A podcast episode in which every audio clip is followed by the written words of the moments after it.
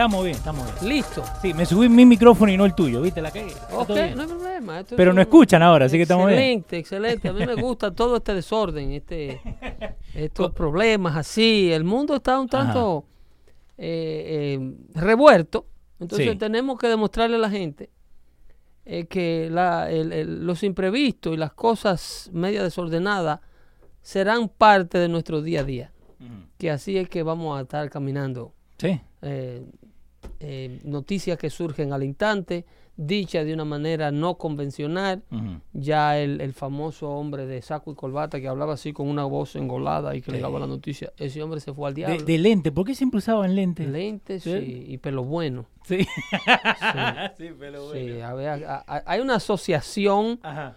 con, a- con la credibilidad y el hombre de pelo bueno así con peinado hacia el lado. O si no, el señor calvo. Sí. El señor muy calvo, que se dejaba cuanto, cuanto poquito cabello aquí en los lados, y lentes. Nunca tenían ni bigote, ni barba, ¿viste? Era muy raro. No, barba no. Nunca barba. Nunca barba, eso sí no. Bigotes quizá, Sí. en algunos noticieros hispanos. Pero barba y credibilidad Ajá. no van de la mano. No. No. Entonces me tengo que sacar la barba, entonces. no, barba, barba, nunca. En, materia de noticias, barba jamás. Porque eso asocia, eh, eh, ¿cómo te digo? Eh, barba, comunismo, socialismo, marxismo, Oh, Fidel. Castro, Che Guevara. Eh, Mira un problema. Vamos, vamos a la de Che Guevara. ¿eh? Eh, tiene que tener, saber cuáles Ajá. son los mensajes subliminales que eh, influyen en tu manera de pensar, tu manera de digerir la información, Mm, que están ahí, pero tú no sabes que están ahí. ok. Pero tu subconsciente lo está, lo está captando. En una ocasión hice un show en el network de Luis Sí. de cómo funcionan estos mensajes. Lo usan mucho en los comerciales, más que nada en las mentes de adolescentes. Cómo juegan con las figuras, Sí. cómo juegan con, por ejemplo, le puse un ejemplo de un de una marca de un perfume muy popular que se ponen los jóvenes que supuestamente tiene una atracción eh, que, que hace tu sex appeal masculino más Eh, Axe. Ex- Es- sí. entonces si tú te das cuenta rápido, ¿eh? dentro de esas ciclas Ajá. La- ellos lo que hacen es que revierten la palabra sex Ah, mira. y ax hacen como de la A en Ajá. realidad y de la X, si te fijas, forma Sí. y se juega con la palabra sex. Que eh, eso lo vamos a hablar en un segundo también porque en, en los dibujitos animados, eh, like, eh, de cartoons and stuff, también hacen eso. Pero primero, un saludito a la gente, ¿no? Porque están ahí locos ya todavía. saludando a toda Dicen- la audiencia. Y la boina fuerte. también. Dice que algunos usaban boina, ¿viste? Eso eran los reporteros. Las boinas no eran de, del Anchor News. Ah, ok, No, que, que eh, estaba en la calle. No, el- la boina Ajá. era del reportero y antes, eh, cuando se reportaba eh, con el- del- desde el tiempo, eh, cuando en lugar de tener capas y Ajá. estos reporteros payasos que hay ahora que se agarran de un poste de luz Sí. y empiezan, empiezan a Ajá. jamaquearse. Sí, sí, sí. El otro día agarraron el reportaje de la Florida o Sí, no sé al- de dónde, un huracán. Al rubio, al rubio de. Había uno que se lo estaba llevando la brisa y por el lado le pasaban dos con la, con la mano de lo más campante. Sí, sí. y no hacía una gota de brisa. Eso, lo más que se daba ahí era el tipo con el gabán, Ajá. con el cuello parado, Sí. Tipo Pedro Navaja o. Sin corbata, abierto. eh, sí, con un gorro de alas anchas. Ah, ¿eh? Y ese reportaba, reportó desde el área de conflicto Ajá. Eh, Uganda, Ugando. Sí, Y después, después cortaban y se le salía un coño. Eh, sí, ¿viste? mira, zaroso, me cogiste el ángulo malo.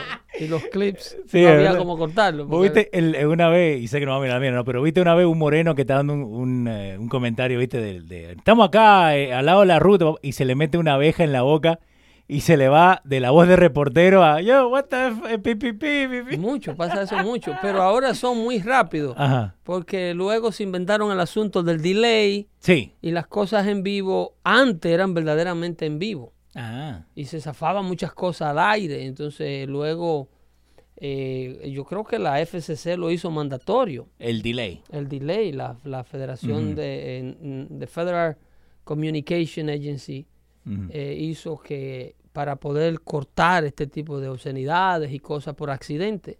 Bueno. Eh, la mayoría de los medios transmiten en antena, transmiten con un retraso de unos 5 segundos. Porque yo me acordaba antes cuando, cuando uno se eh, iba a ver un partido de fútbol, ¿no? Eh, la de siempre era llevarte una radio y escuchar la narración del partido. Ahora no podés hacer eso, porque tenés el delay en sí de la televisión, pero después te ponen otro delay que en la radio vos no lo podés escuchar en vivo.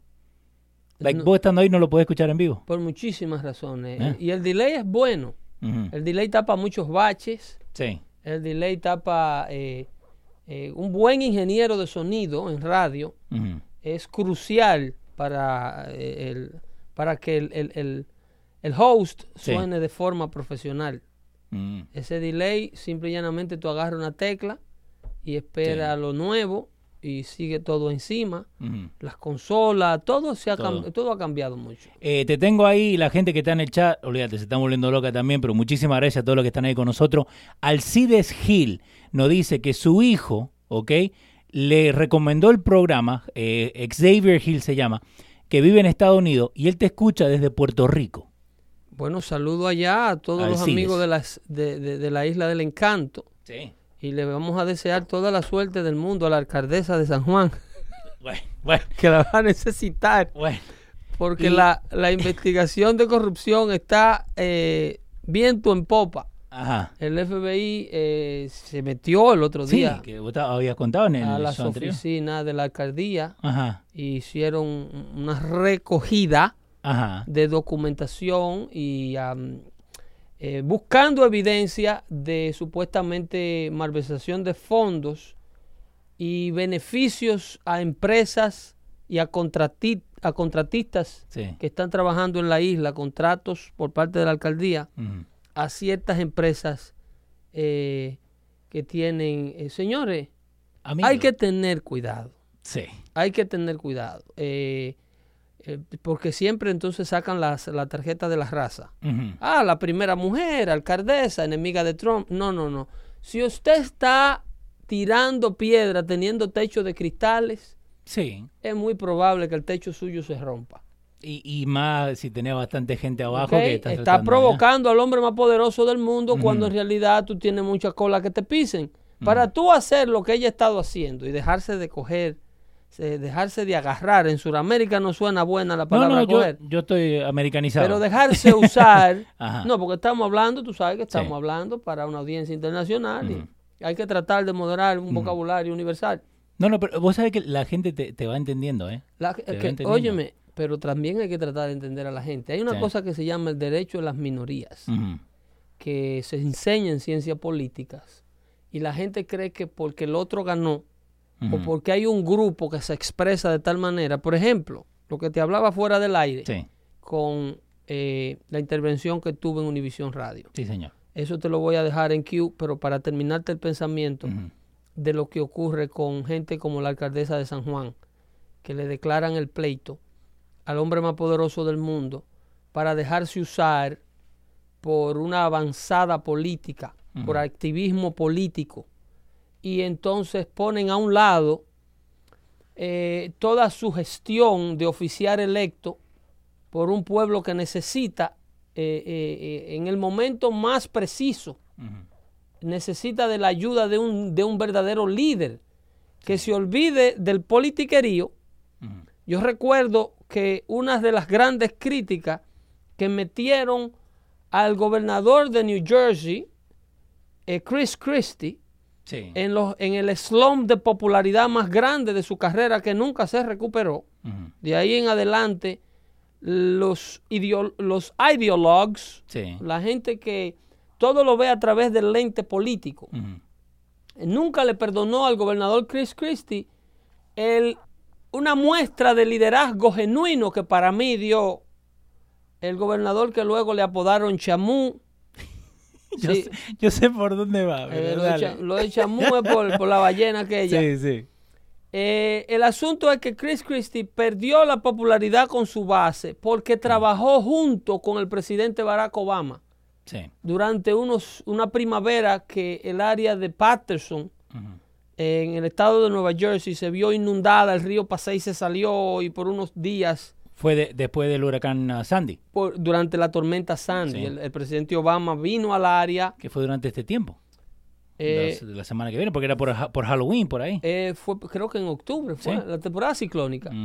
Y entonces, eh, en esa ocasión, la supertormenta Sandy, que hubo un surge del océano que se metió por, todos los, por todas las bocas de los ríos en el área metropolitana de New York y New Jersey, Sí. Y hubieron inundaciones. Cuando el presidente Obama viene a evaluar la zona, pues quien le da el tour Sí. y quien le hace la facilidad y quien le muestra los daños y quien se ve de la mano con el presidente de hombro a hombro andando con las, por las zonas afectadas es el gobernador republicano Chris Christie. Sí, que no le ayudaban tampoco como se veía, porque siempre la- el jacket ese como tres veces más grande, pobrecito. Y al lado de. Obama, un tipo con una Sí. figura ¿Te slim. acuerdas que venía con traje, No, todo? tipo con un caminar medio bacano. Entonces Christie accesando atrás con la boca abierta. Sí, sí, con Pero- la lengua afuera. Sí, pero pobrecito. aquí lo que se enfoca, lo que ven personas como yo, yo lo que analizo aquí es eh, de lo que andaba Chris Christie detrás.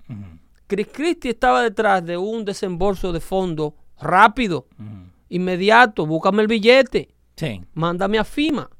sí, que, que lo- Tú eres el que está en el control de los fondos federales, tú eres el que tiene la posibilidad de ayudar mi gestión de gobierno para yo poder ayudar a mi gente.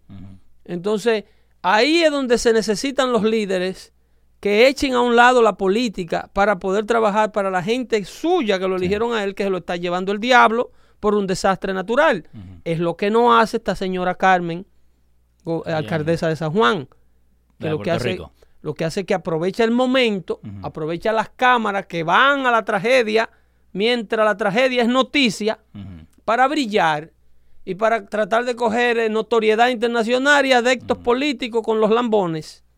Cuando se van las cámaras, las aguas vuelven a su cauce, entonces viene eh, la verdadera realidad.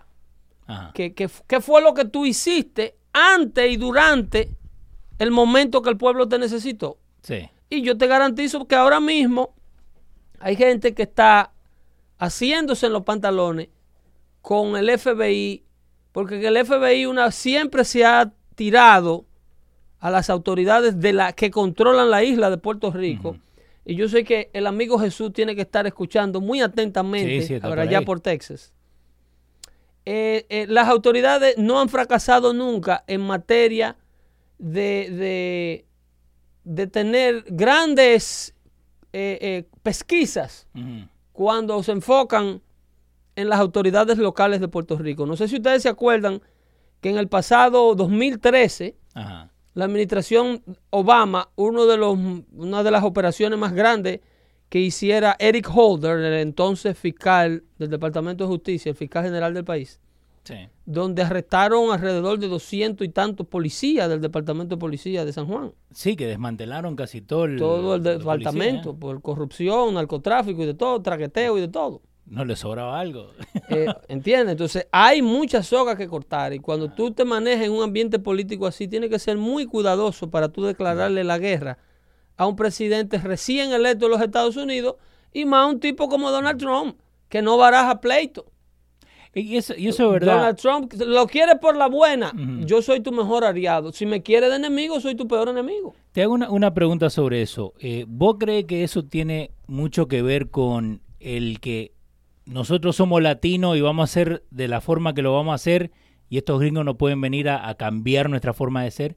Porque yo eh, cuando fui para Puerto Rico lo vi en alguna gente que no queremos, queremos ser eh, eh, nuestro propio país, pero queremos agarrar todavía food stamps, ¿me entendés? En ese Mira, pensamiento. eso es lo que se ha manipulado siempre en. Latinoamérica. En Latinoamérica, en la República Dominicana ocurre lo mismo. Y la manipulación de República Dominicana, en Puerto Rico se da el caso que a- el, el sistema político puertorriqueño maneja el orgullo nacionalista puertorriqueño y, y pone al, al puertorriqueño a pelear con las autoridades federales. Algo que le ha costado carísimo al pueblo puertorriqueño Sí. por- porque nunca han tenido una verdadera posibilidad de, de- de hacer eso que tanto anhela el pueblo puertorriqueño y que sale ganando con, con votos abrumadores, Ajá. que es la estadidad. El pueblo puertorriqueño abrumadoramente quiere ser el Estado 51 de la Unión Americana. El, el Estado en sí. Eh, sí, ellos quieren ser el Estado 51, Hawái el 50, Puerto Rico el 51. Ajá.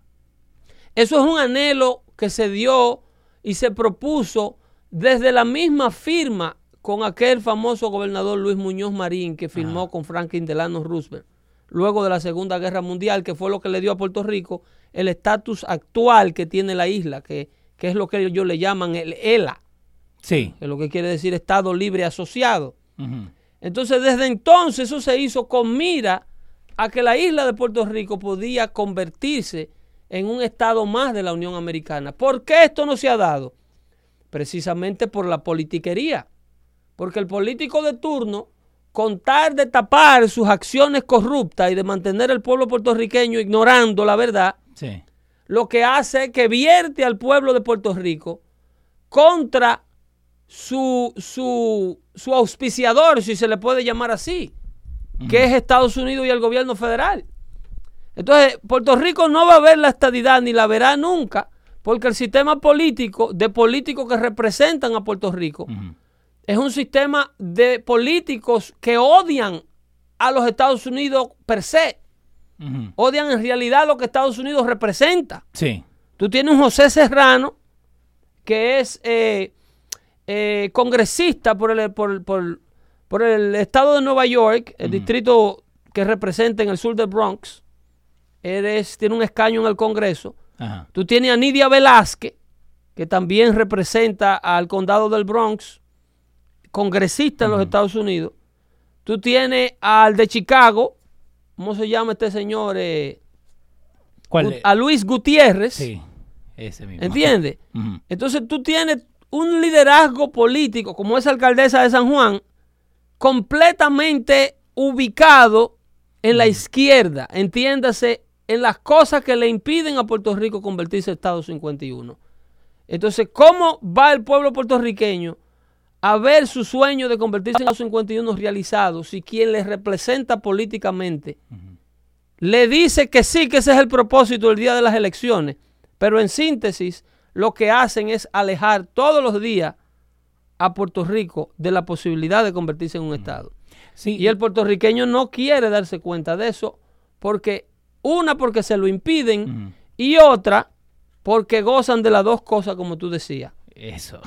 No soy eh, americano cuando me da la gana, pero cuando me da la gana tampoco soy latinoamericano. Tengo un pasaporte azul y no Sí. soy... Mi no pasaporte azul. no tengo la necesidad de ser hondureño que viene por las carreteras a tratar de invadir la frontera, que de eso vamos a estar más adelante. Tenemos bastante cosas que hablar porque ahí la gente ya quiere saber que hablemos de las bombas y vamos a hablar. Porque yo soy americano. Sí. Eh, claro que sí. Mira, en ese asunto de la bomba, en ese orden de la bomba, noticias que no se mencionan.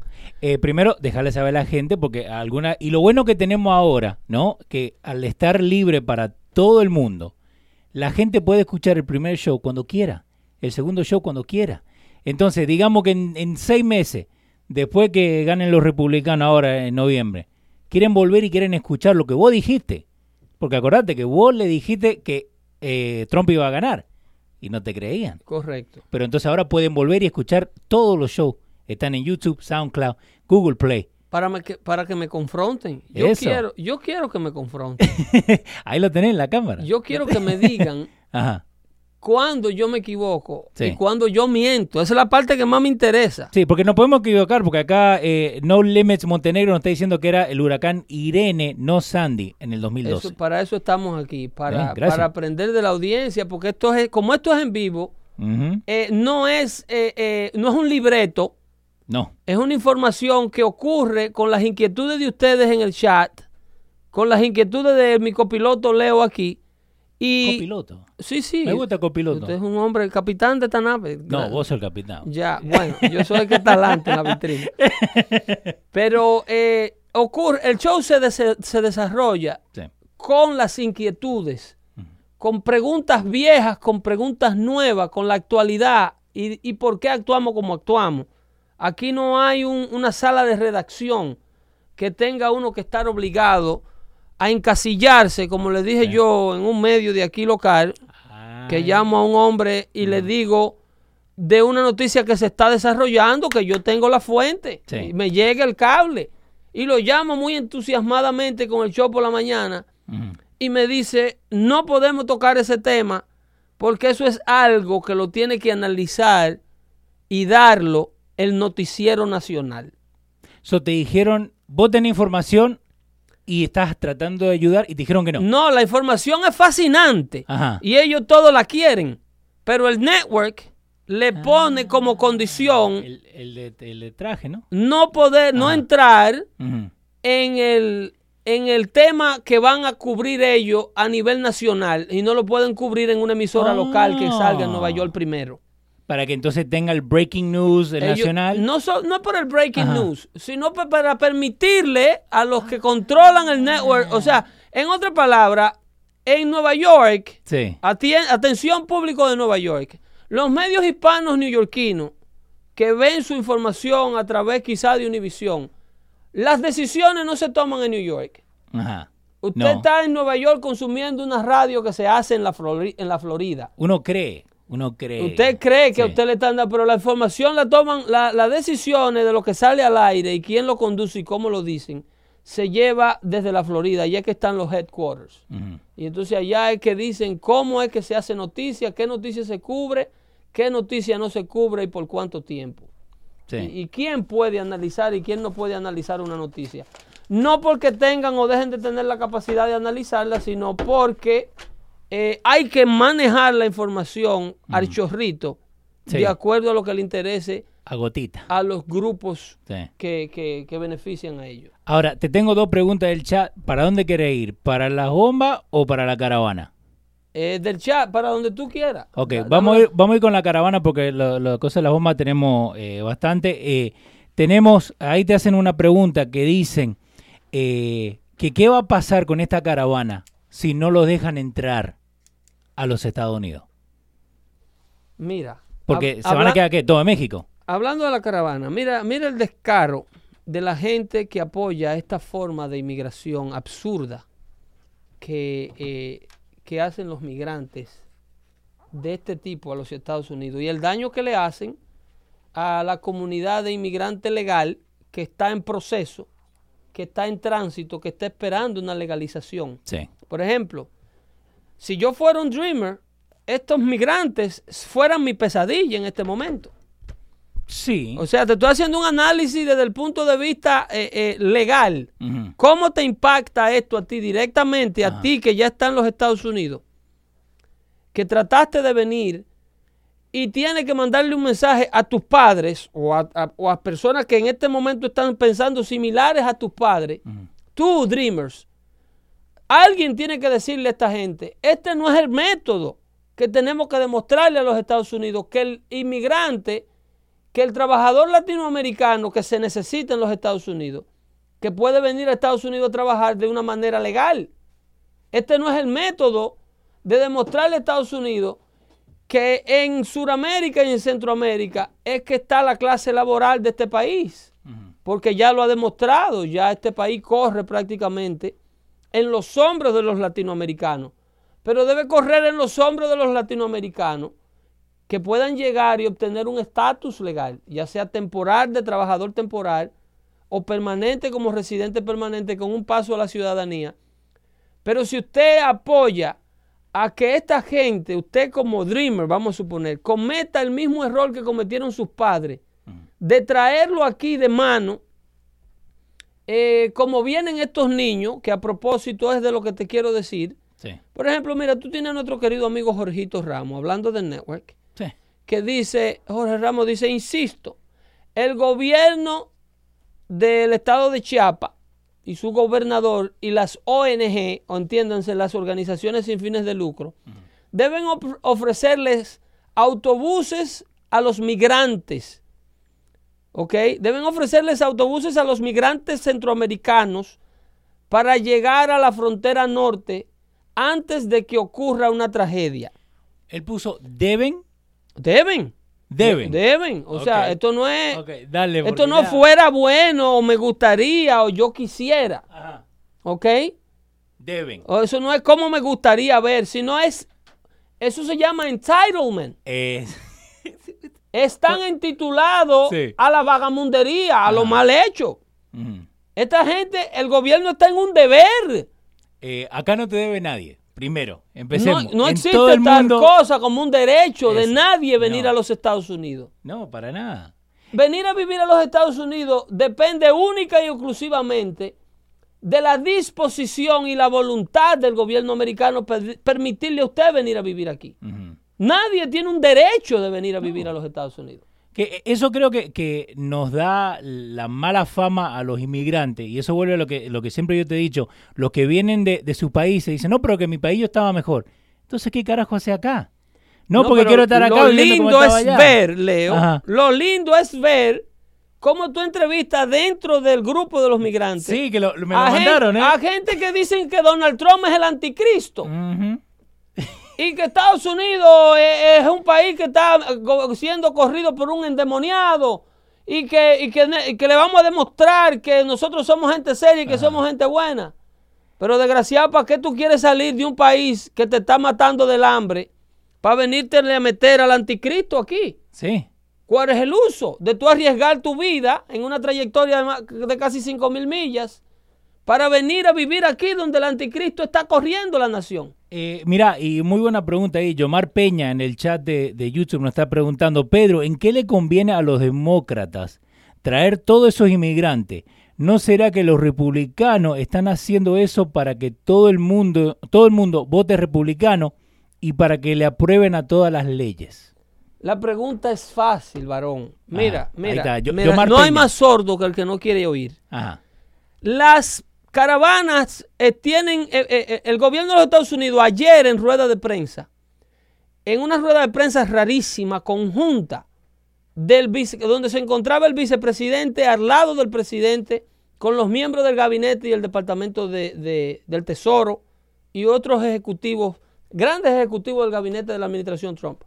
El vicepresidente dice en rueda de prensa nacional haber hablado, cuando el vicepresidente dice y desclasifica esta información en público, Ajá. Pre- pre- eh, eh, primero mira al presidente y le pregunta si puede hablar de lo que va a hablar y el presidente le dice, ok, dale, Ajá. lo autoriza ahí. Tiene que pedir permiso. No, es que debe, Debe, ok. debe, dale. porque Ajá. es información de Estado.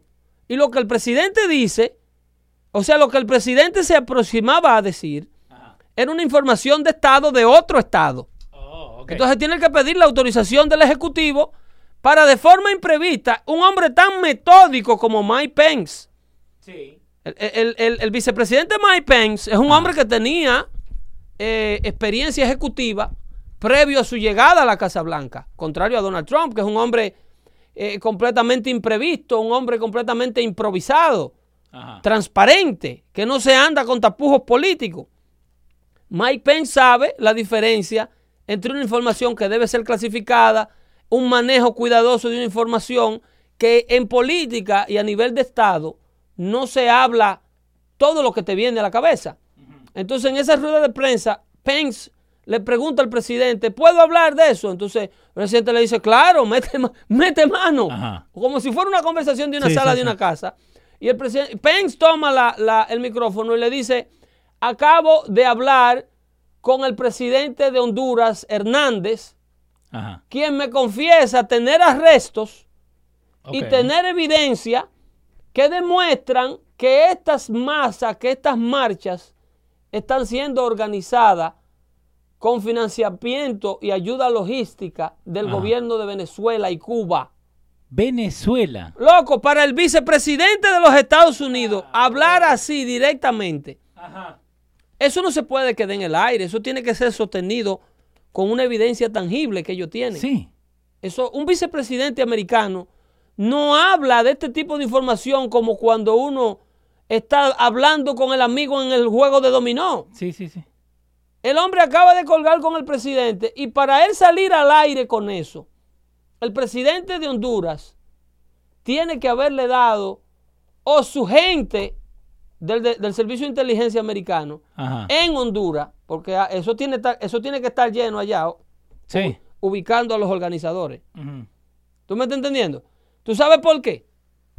¿Tú sabes por qué es, las autoridades americanas eh, están trabajando de manera encubierta dentro de lleno en Honduras? No Ajá. solamente para lo que ocurre con estos migrantes, Sí. pero para un sinnúmero de posibles terroristas que infiltran estos grupos y han arrestado muchísima gente de Nigeria, de África, en el grupo de Sí. hondureños. Ahí metido. Sí, las autoridades guatemaltecas dicen haber apresado a más de 100 personas dentro del territorio guatemalteco con, Ajá. vin- con vínculos a ISIS. Y dice la gente también, porque me, me gustan los chats porque ahí no mal toque, ¿no? ¿En qué le conviene a Cuba y Venezuela eso?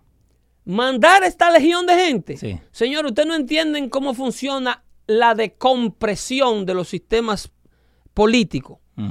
Cuando tú tienes una- un gobierno, por ejemplo, en el caso de Honduras, que es un gobierno de derecha, tú, ti- tú tienes un pueblo que necesita poner a ese gobernante en problema con una autoridad americana que sostiene y que es un posible ayudante de este sistema de gobierno. Aquí estamos hablando de un paquete de ayuda de 60 millones de dólares en el caso de Honduras, de 62.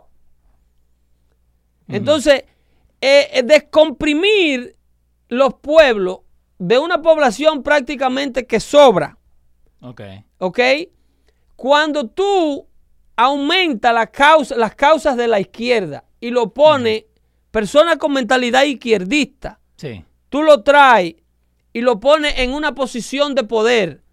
Porque un indoctrinado, un indoctrinado a la izquierda que viva en la pobreza hondureña, que viva en una selva de Honduras, no le interesa para nada a un tipo como, eh, como Maduro o como Raúl Castro. sí, no, no. Porque está en una posición inepta. Ahora, si tú mandes ese indoctrinado y lo ubicas en territorio americano, aún como, como indocumentado, tú estás mandando una semilla de la ideología. ¿Vos crees que es más o menos como eh, el, el Mariel, el de Cuba? El Marielle fue un sistema de, decompre- de decompresión. De descomprim- Mira, los pueblos se descomprimen Sí. por dos razones. Y te comentamos, ¿eh? Estamos con todo. Cuando hay, cuando hay este, una opresión por parte de los gobiernos locales, porque tu ideología es contraria a la mía. Ok. Honduras tiene ahora mismo un gobierno de derecha. Sí. ¿Entiendes? Entonces hay un grupo de desplazados que cuya ideología no ve posibilidad en el gobierno de turno, porque eh, los empleos que hay son para la gente que piensan como el gobierno de turno. Y es muy raro que vayan a emplear ideología contraria dentro de un gobierno para que lo Sí. tumben. Sí. Eso no se da. No, por eso tener los golpes de Entonces, Estado eh. ¿entiendes? Eso crea un desplazo. Sí, sí, sí. Entonces, hay otro desplazo, hay otro desplazo como el Marielito. Cuando tu gestión gubernamental es tan inepta y tan corrupta que nada de lo que tú le prometiste al pueblo que te eligió se lo ha podido cumplir, porque simple y llanamente tú fuiste elegido en, bases, en base a falacias, a promesas que no eran tangibles. Vamos, como decía Obama, el nivel del mar, oye lo que decía ese barbarazo en su discurso. En el discurso de toma de posición, Obama prometió que los niveles del océanos iban a residir. Ajá. ¿Tú sabes qué quiere decir eso? Sí. Que los polos Ajá. iban a dejar de congelar, a dejar de descongelarse. Y que las aguas del océano iban a residir a sus niveles normales. Ajá. Porque los Estados Unidos de Norteamérica había elegido a Barack Hussein Obama como presidente. Y por eso iba a pasar todo. Oh, esto. digo, yo cuando yo veía ese discurso, yo decía, oh, claro, Ajá. él le va a ir a poner un aire acondicionado al sol para que no caliente la tierra. Ajá. O le va a poner una manta. Los niveles de las aguas del océano iban a residir. Esas son promesas insostenibles. Un seguro médico universal para que nadie tenga que preocuparse por el seguro de salud.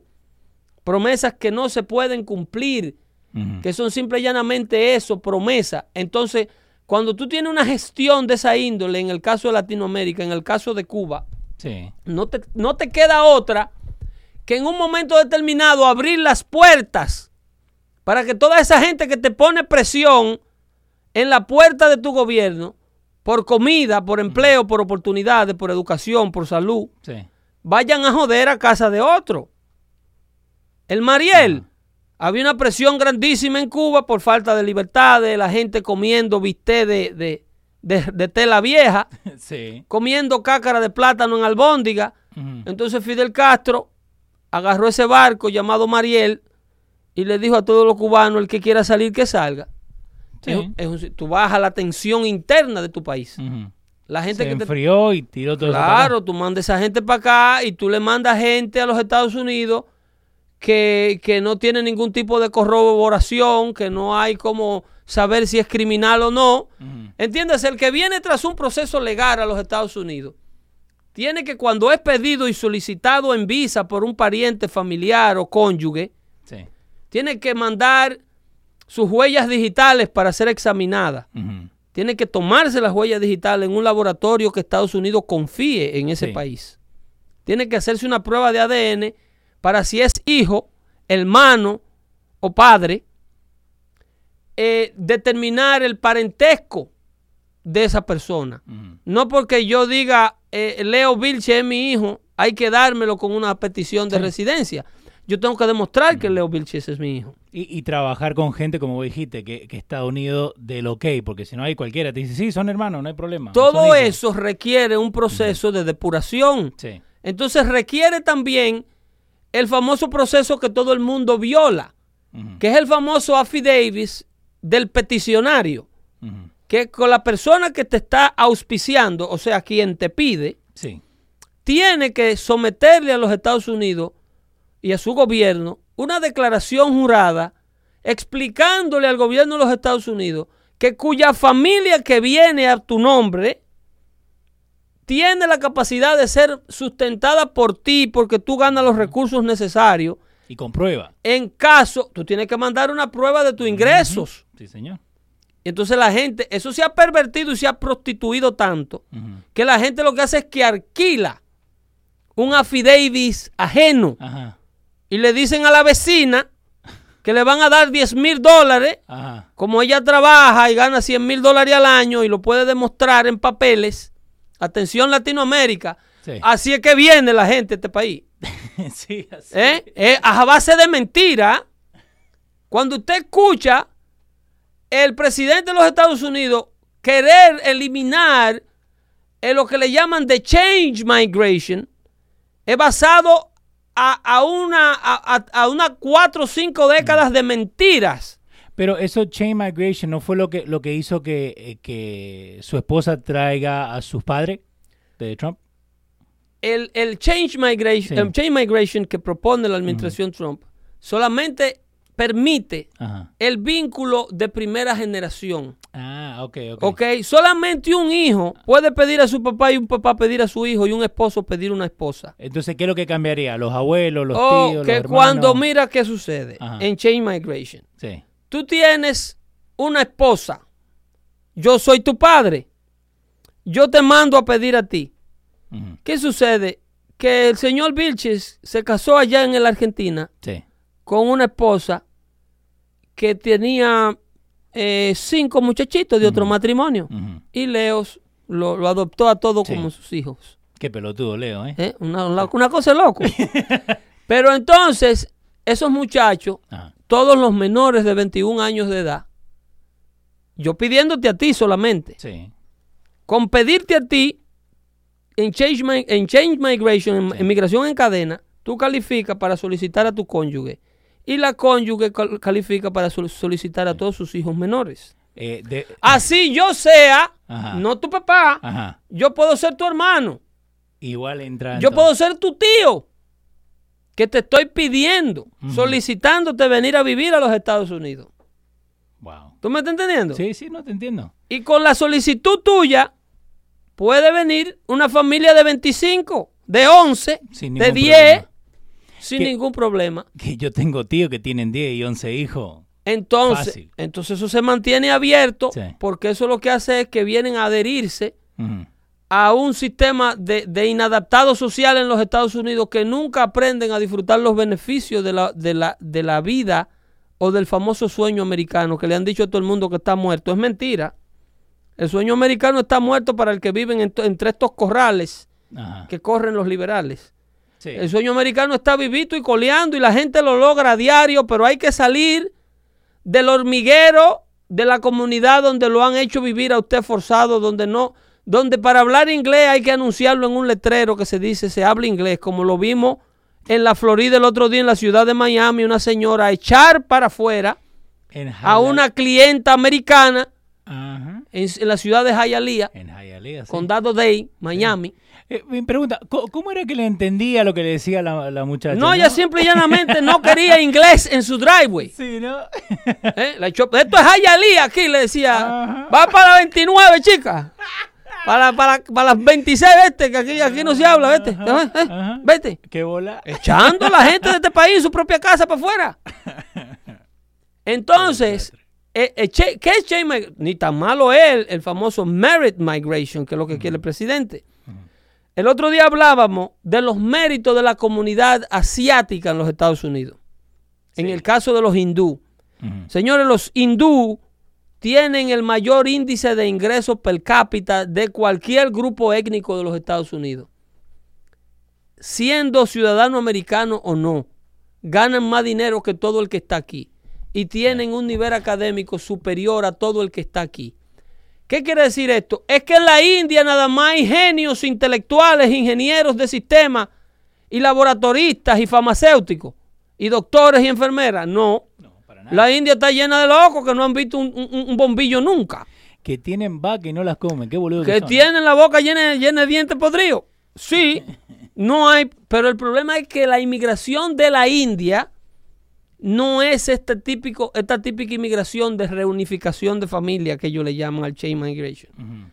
La mayoría de los hindúes que usted viene, ve por aquí viene por una cadena de méritos. Ok. La mamá que era doctora fue importada para trabajar en un hospital cuando se graduó. Ajá. Y pasó la riválida y se la prepararon para la riválida allá. Sí. El hospital la importa. A lo que esperaba. Exactamente. Porque viene para acá. Cuando el indio llega, una que llega con el inglés de base, porque la India fue una colonia británica. Sí. Ok, en la India se habla inglés como idioma oficial en las escuelas. Entonces, el- el- o- se enseña el inglés por- o- o de manera oficial. Sí. Entonces, cuando el, el, el indio llega, viene con una preparación académica y cuando solicita el suyo y al que auspicia ya, lo auspicia y le dice inclusive qué estudiar y, a dónde y en qué empresa lo están esperando. Entonces tú ves una comunidad de hindú que está viviendo en los Estados Unidos, que tiene sus orígenes al principio de la década del, del 90 en masas, y ellos son una comunidad de profesionales, que es lo que quiere solicitar el presidente, que venga todo el que quiera venir a los Estados Unidos, pero a contribuir con su calidad de persona. ¿Qué sabe hacer usted? Ah, no, yo comer. ¿Y por qué está viviendo en los Estados Unidos? Porque me mandó a buscar a mi tío, que vive allá, allá. Pero usted habla la lengua de los Estados Unidos y tiene cómo desenvolverse. Usted es un hombre ya que va a cumplir 21 años pronto. No, no, no. Yo, yo lo aprenderé allá cuando llegue. Sí, el, el famoso figure it out. Óyeme, entonces le están haciendo un daño del diablo a, a la nación. Y al Partido Demócrata riéndose con la muela de atrás, Sí. porque ese es el ciudadano Ajá. que un gobierno que quiere proveértelo todo a cambio de que tú votes por él, ese es el ciudadano perfecto para un político corrupto poder manipular. Eh, el- a lo que iba diciendo los Indian Americans, eh, la gente ahí en el Facebook chat nos está dejando saber, Henry Nazar dice, los Indian Americans están echando para adelante en este país. Se nota en los Dunkin' Donuts. Una buena parte de los dueños, no los trabajadores, de los dueños de Dunkin' Donuts son de descendencia hindú. Bueno, la franquicia Dunkin' Donuts, o sea, yo creo que la corporación Dunkin' Donuts, al igual que Uber, el, Sí. tip- el tipo de Uber creo que de descendencia hindú. Mm. Nikki Haley, la que era embajadora a Naciones Unidas Sí. de los Estados Unidos, eh, es hindú. Eh, pero la parte que tú ves en, en los Dunkin' Donuts es la parte entrepreneur. Esa ni siquiera es la parte intelectual. No son lo que vienen Yo profesionales. quisiera que tú vayas a- a la- al headquarter de Bloomberg Business, Business, que yo he ido a la, a la 72. Que ahí te tenemos una pregunta de Bloomberg, pero dale. Vaya ahí para que usted Ajá. vea quién corre los números, los programas de Wall Street. Sí. La mayoría de esa gente que diseñan esos algorithms de bregar en el mercado de valores son ingenieros importados de la India, que el inglés que hablan no se le entiende, Sí. pero saben su vaina porque No, fueron preparados para importarlo. Entonces, esa es una comunidad que crece en torno a sus méritos. Lo que decía Martin Luther King, que no es por el color de tu piel, No. es por el contenido de tu carácter que tú vales. Yo no te tengo que respetar porque tú seas de México o porque seas de la República Dominicana y ya hayan muchos mexicanos aquí. No, porque hay bueno y hay malo en todos Oh, pero lados. tú oyes los políticos diciendo, pero eso no se puede porque la comunidad hispana lo rechazaría. Ujú. Pero hay que averiguar por qué que la comunidad hispana lo rechaza. Sí. ¿Es la propuesta buena o es la propuesta mala? Por eso es que tú ves el Partido Demócrata auspiciando la inmigración ilegal y manteniendo la frontera abierta. Porque los hispanos que ya estamos aquí, como somos ignorantes, lo que queremos es el grupo, el número que aumente. Porque los hispanos creemos que en grupo, con una mentalidad de ganga, es que nos hacemos poderosos, pero ignorantes en grupo, pero con la cabeza vacía, entonces el hispano cree que así tú eres poderoso. Señor, si usted tiene su cabeza vacía, en grupo es que usted verdaderamente es débil y manipulable. Sí, ahí, ahí eh, tenés todo el mob mentality y todo Entonces eso. tú vienes, como decía Malcolm X, tú siempre ves en las organizaciones de negro a un blanco liberal tratando de defender su causa. Sí. Eso lo decía Malcolm X. ¿Por qué diablo es que en todas las organizaciones de negro tú ves a la cabeza a un blanco liberal tratando de defender la causa del negro?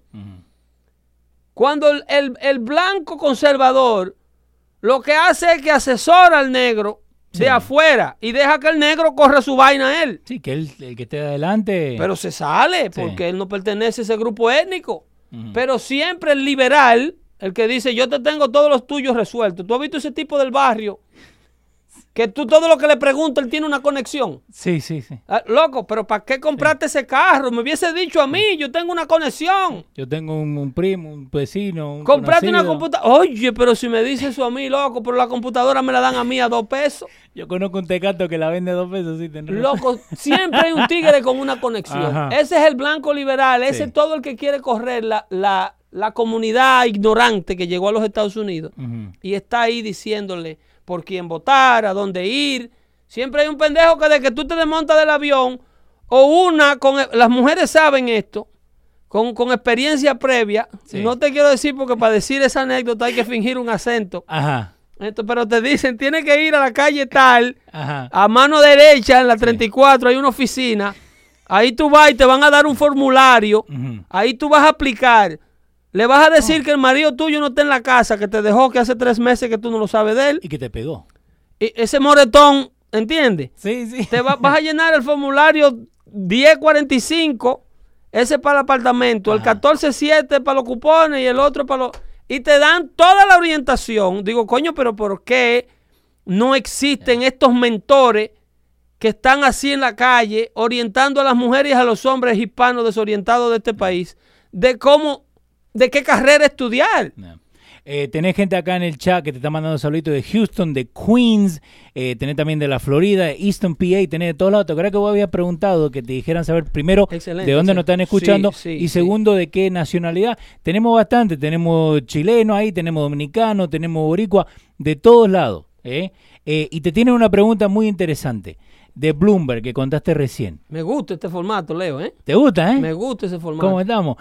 Bloomberg, ¿por Dale. qué va a cambiar de, de banda para tirarse para presidente?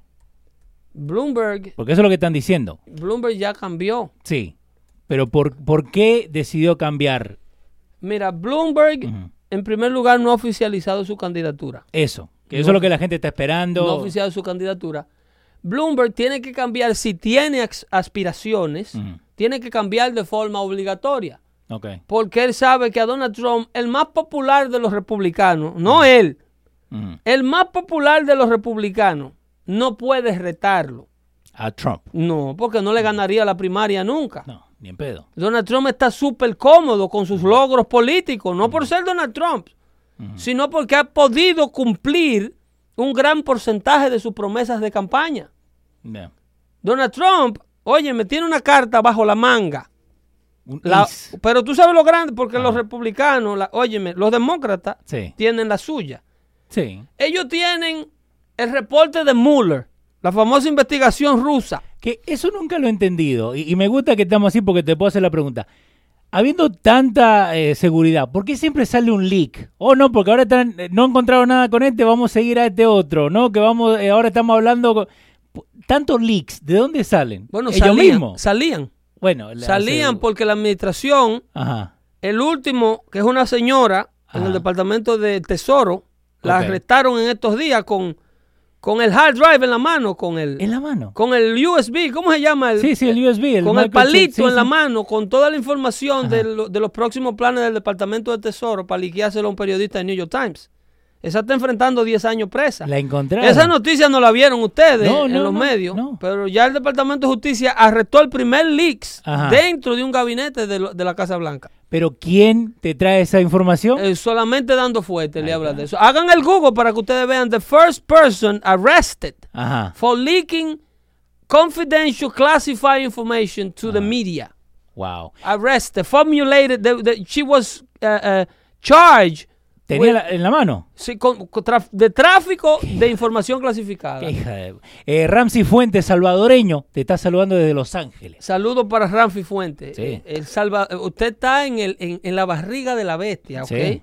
Sí, todo eso van a salir ahí, en Los Óyeme, Ángeles. en Los Ángeles, Ahí nomás. tú estás arropado como el Alto Manhattan, dependiendo de donde él viva, porque a lo mejor vive, Sí, en, pues, en Beverly Hills. a lo mejor vive en Monte Carlo, en. Malibu. Sí. ¿Entiendes? Eh, pero ahí se está en el corazón de la bestia en Ajá. materia de mantenernos cómodos dentro del mundo de la ignorancia donde vivimos. Ese es un sur del Bronx cualquiera, eso es un alto Manhattan cualquiera, el sur de Los Ángeles. Ahí es para que usted se olvide de todo tipo de posibilidades de salir adelante en los Estados Unidos.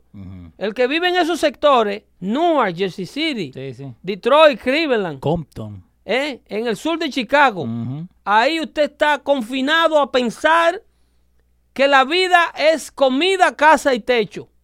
Y un inodoro bueno para deshacerse de todas esas otras cosas. Y, y tiene que ser bueno, ¿viste? Bueno, Sí, por la- sí. claro, por la cantidad de basura que comen. El problema es que eh, ahí matan por completo el sueño americano y le impiden a usted. Señora, aquí hay gente que tiene 25 años en este país y nunca ha ido a un cine. Aquí hay gente que tiene 25 años en a 15 minutos del Museo de Ciencia de la ciudad de Nueva York. Uno de los museos más importantes del mundo y nunca ha ido ni sabe dónde está. So, Eso, tenés toda la razón, ¿eh? Aquí hay gente que tú le preguntas cómo se llega a la Estatua de la Libertad y han vivido en los Estados Unidos los pasados 30 años y no le saben decir un turista. Y solamente saben ver el Que culo el- porque nunca van de aquel Va, lado. Eso se ve, es una vaina que yo lo veo de la carretera, una vaina, una vieja que tienen ahí en el medio del río. Cada vez más verde. Porque no nos integramos. Sí. Nosotros vivimos de espalda al progreso de la Unión Americana. En una casillita, encerradito. Eh, ahí mirá. Terminamos con la pregunta de Bloomberg, ¿no? Sí, sí. Bloomberg tiene que correr como demócrata porque nunca le va a ganar o a independiente. Además, una candidatura de Bloomberg. Bloomberg es un hombre metropolitano. Sí. Bloomberg no saca dos votos de aquel lado del Mississippi. Eh, Dominicano Política en Texas. eh, Sandy Fernández nos está apoyando con tu ideología 200%. Muy orgulloso de vos, Pedro. Excelente, se le agradece a ese hermano, ese compatriota nuestro. Muchos ni han conocido Rockefeller Center. No, hombre, no, no. Aquí hay gente que nunca, no saben lo que es eh, eh, eh, disfrutar un apple cider caliente. En- porque hay que gente que es un americano y le corre. Le salen fuera y el tipo blanco lo asusta. Y, y vos sabés que eso yo me doy cuenta con la cerveza. Y ahora te lo digo ¿Por por, qué? ¿Por qué? ¿Por qué? El latino, el hispano, que, que, que se está encerrado en eso, ¿no? No quiere salir de Corona, de Heineken, ¿me entendés? De modelo.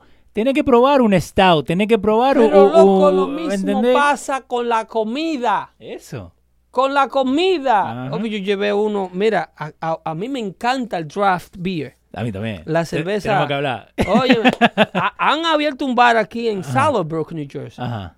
que tiene los tanques ahí. Sí, sí, sí. sí. Una, una vaina chulísima. Ujú. Porque la cerveza, la, la, la chulería de la cerveza, lo rico de la cerveza es su frescura. Sí, señor. La cerveza es como el café, que hay que, mientras más reciente tú te la bebes, mejor producto estás consumiendo. Me encanta. co- Con el café, ¿eh? Me encanta. La cerveza Sí, es sí. un té. Ajá. La cerveza es un té frío, loco. Sí. Un té que se bebe frío. So, el, el asunto es que eh, eh, yo le invito a un amigo que no hace mucho que llegó. Ajá. Vamos a ver una cervecita, loco. Está fresquito todavía. Eh, sí, con hoja. Sí. Y entonces, Con hoja. entonces cuando le digo, vamos a ver una cerveza allí, un bar lindísimo que hay. Ajá. Y voy a la una de la tarde y agarramos algo de comer ahí que venden unas alitas buenísimas. Sí. Y era un viernes, un sábado por la tarde. Y vamos, y cuando, y, cuando dice, eh, mira el menú. Dice, pero aquí lo que venden es porquería. Yo no. digo, digo, vamos a preguntarle a la muchacha. No, no, no, no, yo no bebo esa cerveza negra que tú bebes, esa vaina de color a mí no. Esa cerveza. Ah, no hay una corona, una Heineken. Digo, no le preguntemos por nada de esas botellas a esa gente Ajá. aquí porque lo vamos a ofender. Sí. Aquí hay cuatro, esos cuatro tanques que están ahí. Esas son las cuatro cervezas del día. Y hay veces durante la semana ellos cambian la receta y durante la temporada te venden el, el- el- el- el- el- el- la alea de otoño, por ejemplo. Sí, que eh, venden- Sam Adams, si vos vas a Boston, eh, podés entrar a la misma compañía y ahí Te también- venden el sí, sí. Sommel Ale, te venden, pero yo en Sam Adams lo que bebo es Boston Lager. Nice. Eh, pero tú tienes que desarrollar un gusto por esa cerveza. Y la IPAs, Porque olvídate. el que viene de Corona, que es una cerveza de agave, una cerveza dulce, Sí. eh, que te avienta así, eh, por la cantidad de preservativo que tiene, eh, tú te bebes una, una cerveza draft, un lager, y te vas a ver amargo como el diablo. Sí. En lo que desarrollas un gusto. Pero un vaso de cerveza de eso es comida. Sí. Usted puede almorzar con un vaso de cerveza. Tiene los nutrientes y la proteína necesaria para un almuerzo. ¿No era también que es vegan o algo así? Uno de esos. No, porque hay, hay, hay una cerveza. Eh, oh, vegan no, po- porque los vegan están locos. ok, no tocamos los vegan, porque también tenemos que hablar de las humas, no, pero... no esa vaina, que eh, la esposa mía está con esa mierda últimamente. eso- eso. no, tranquila, la mía está con el yo- Atkins Diet y olvídate. Yo tengo unos animalitos por ahí y entonces ya de juro a Dios quiere que yo los deje para museo, que no se pueden comer, ¿Cómo que no se puede? que no lo venda. Hablemos. Eh, Hablemos. no, no. Un ahorro. Y entonces, entonces hay que dejarlo que se pierda. Eh, Pero eso es otro tema. El asunto, Leo, es Sí. que la, la, ¿cómo te digo? La nutrición que provee una buena cerveza. Sí. Hay una cerveza que se llama eh, Chemai. Ok. Esa cerveza viene en litros y les recomiendo a cualquiera eh, eh, la premium de ella. Pero una, un litro de Chemai te cuesta 14 dólares. Sí. Eh, no, ya, no, Pedro, mucha plata. Pedro, No, pero es que tú no vas a comprar una... Ese es el problema. No, no, pero por que, es que te quieren meter una caja. eso es lo que te van a decir. Oh, eso es lo que te van a decir. Los tigres ya. Eso es lo que te van a decir. Pedro, es mucha plata Sí, por no, un litro. No, porque es que usted se va a beber. Para eso gasto un litro de romo. Sí, que me dé una juma del diablo. Exactamente. Eh, Ajá. Chemai es una cerveza hecha en lo que le llaman certificada de trapiches. Ajá. Eh, el, el- el trapiche, distinto a lo que se conoce en Latinoamérica, que es este molino de, de machucar la caña, Ajá. que es lo que le saca el guarapo a la caña en el Caribe. Sí.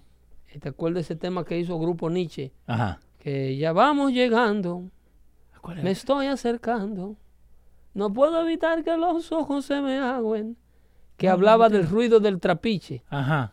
eh, infancia eterna de todos mis abuelos. Muy lindo el tema. Lo vamos a buscar, lo vamos a buscar, lo vamos a Eh, poner. eh, el caso es que ese trapiche no es el que yo me refiero. Ajá. El trapiche de, de prensar la, la caña para sacarle el guarapo, el jugo. El trapiche es. eh, el, el trapiche, el trapiz Sí. es el cerco que eh, tienen los monjes en los monasterios, eh, que es como una comunidad de, de- de monjes. Sí. Y entonces por allá, creo que por Bélgica, que hacen esta cerveza, que se llama Chemay. Y los monjes, que en realidad fueron los inventores de la cerveza, Sí. eh, eh, hacen esa, esa cerveza llamada Chemay, que es una cerveza rica, muy nutritiva. Ujú. Ahora es fuerte, tiene como 14, 11, 12 grados de alcohol, Sí. dependiendo del tipo. Y, y ellos donan, con eso que ellos recaudan y mantienen las obras de ellos y el convento abierto. Ujú. O sea que esa gente vive sin luz y sin baño. Sí, sí, sí. Y muy Durante el día nomás trabajan, después Sí, vela. eh, pero es rica, esa cerveza es riquísima. Esa cerveza eh, no la puede beber muy caliente porque te da un humo del diablo. Sí. Tiene que beberla así fría, como le gusta al caribeño la cerveza. Vestida de novia, me Pero es vos. buena, es muy buena. Es Shemai se llama, Eh, recomendada por mí. Me dejan saber la experiencia. Eso. Que el amigo mío perdió una caja con, con, Sí, que vos con- ganaste. sí, con una Trump, caja con don- don- don- Donald Trump. Sí. Una caja de esa cerveza Que me, cuesta. que me dijiste que la mitad de la gente no te pagó. Oh, no, no pagan. No pagan. Eh, ahora vamos con lo, con lo que está pasando ahora, eh, porque lo, veo un poquito fuera del aire. Esta cosa de, de las bombas. Ya. ¿No? La, la- la palabra de la semana, si uno tiene que buscar en Google, apenas pone google.com, te sale bombas. Correcto, correcto. Tenemos la rueda de prensa de la ciudad de Nueva York. El, el piripipi. No sé lo que han hecho, no sé lo que han hecho las otras, los otros estados que protagonizaron eh, eh, parte de este hecho, de este loco, porque tú tienes que ser un loco, tienen que ser unos locos. Sí. Eh, pero la ciudad de Nueva York hizo una rueda de prensa a modo de, para decir algo, porque no dijeron nada. Eh, sí, ese tipo círculo, ¿no? Nada relevante, sí, sí. sino nada. Pero nosotros, lo que analizamos la noticia y leemos entre líneas, podemos escuchar mucho de la gente que no dice nada. Sí. En el, el comisionado de la policía, lo primero que te dice es que cuando tú ves que te dicen toda amenaza de bomba debe ser tomada muy en serio. Sí, con el dedito así también. Eso quiere decir, no, el dedito no, el dedito yo no. No, vos no. El americano no señala, no, No, es ofensivo a señalar Ah, en la cultura. por eso hace con dos dedos así. Eh, no, no, el americano no usa mucho ademanes. Si tú te fijas, en la escuela de comunicación te enseñan a hacerle así a la mano. Sí, cruzarla. A ti como latino, sí. Te dicen, do something with your hands. Ajá. Sí. Porque a mí me gusta hablar con las manos, tirar No, el latino loco. Arriba, manito. Yeah, Sí. muy enfático, muy Ajá. español, muy flamenco. Ah, ¿eh? Porque nosotros somos, te voy a hablar de eso. viene. Nosotros Ajá. somos árabes. Ajá. Los hispanos somos árabes todos. Sí. Y vivimos con una islamofobia rara. Eh, uno de estos días, ¿sabes lo que vamos a hacer? Que, que, eh, Pero los, hispanos somos Ajá. árabes en, en mayorías. eh, lo- cuando te hacen la, la genealogía, ¿no? Que te chequean la- el, el ADN. Ajá. Todo vuelve a- a- al Medio Oriente, a África, todo eso. Aunque, aunque vos seas la persona más blanca del mundo. Estamos todos amarrados. Por eso es el escándalo con, con la loca de Pocahontas. que dice que es Cherokee. Ajá. Yo soy Cherokee también. Ese porcentaje de Cherokee que tiene ella, yo lo tendré tres veces. Creo que el mío es más alto, Pero- pero... pero- exacto, que es más alto, claro. Pero sí somos árabes, Ajá. eso lo vamos a explicar en otro show, Sí, sí. nuestra herencia árabe, nuestra cultura Ajá. árabe. eh, por qué nos parecemos tanto a- a- y tenemos esa agresividad y ese... Que eso, eso también, eh, si la gente nos quiere mandar información o nos quiere mandar preguntas, eh, nos pueden mandar en pedro arroba losradios.com. Es L-O-S sugerencia para el radio. show Sí, sí. futuro, sus inquietudes, de lo que se quiera que se hable. Eh, pero hablábamos de los pipe bombs y de esta conferencia de prensa que Sí. da el comisionado de la Policía del Estado de Nueva York, en este caso de la ciudad de Nueva York. Bill de Blasio estuvo ahí, estuvo ahí el representante del FBI, porque esto es un crimen federal.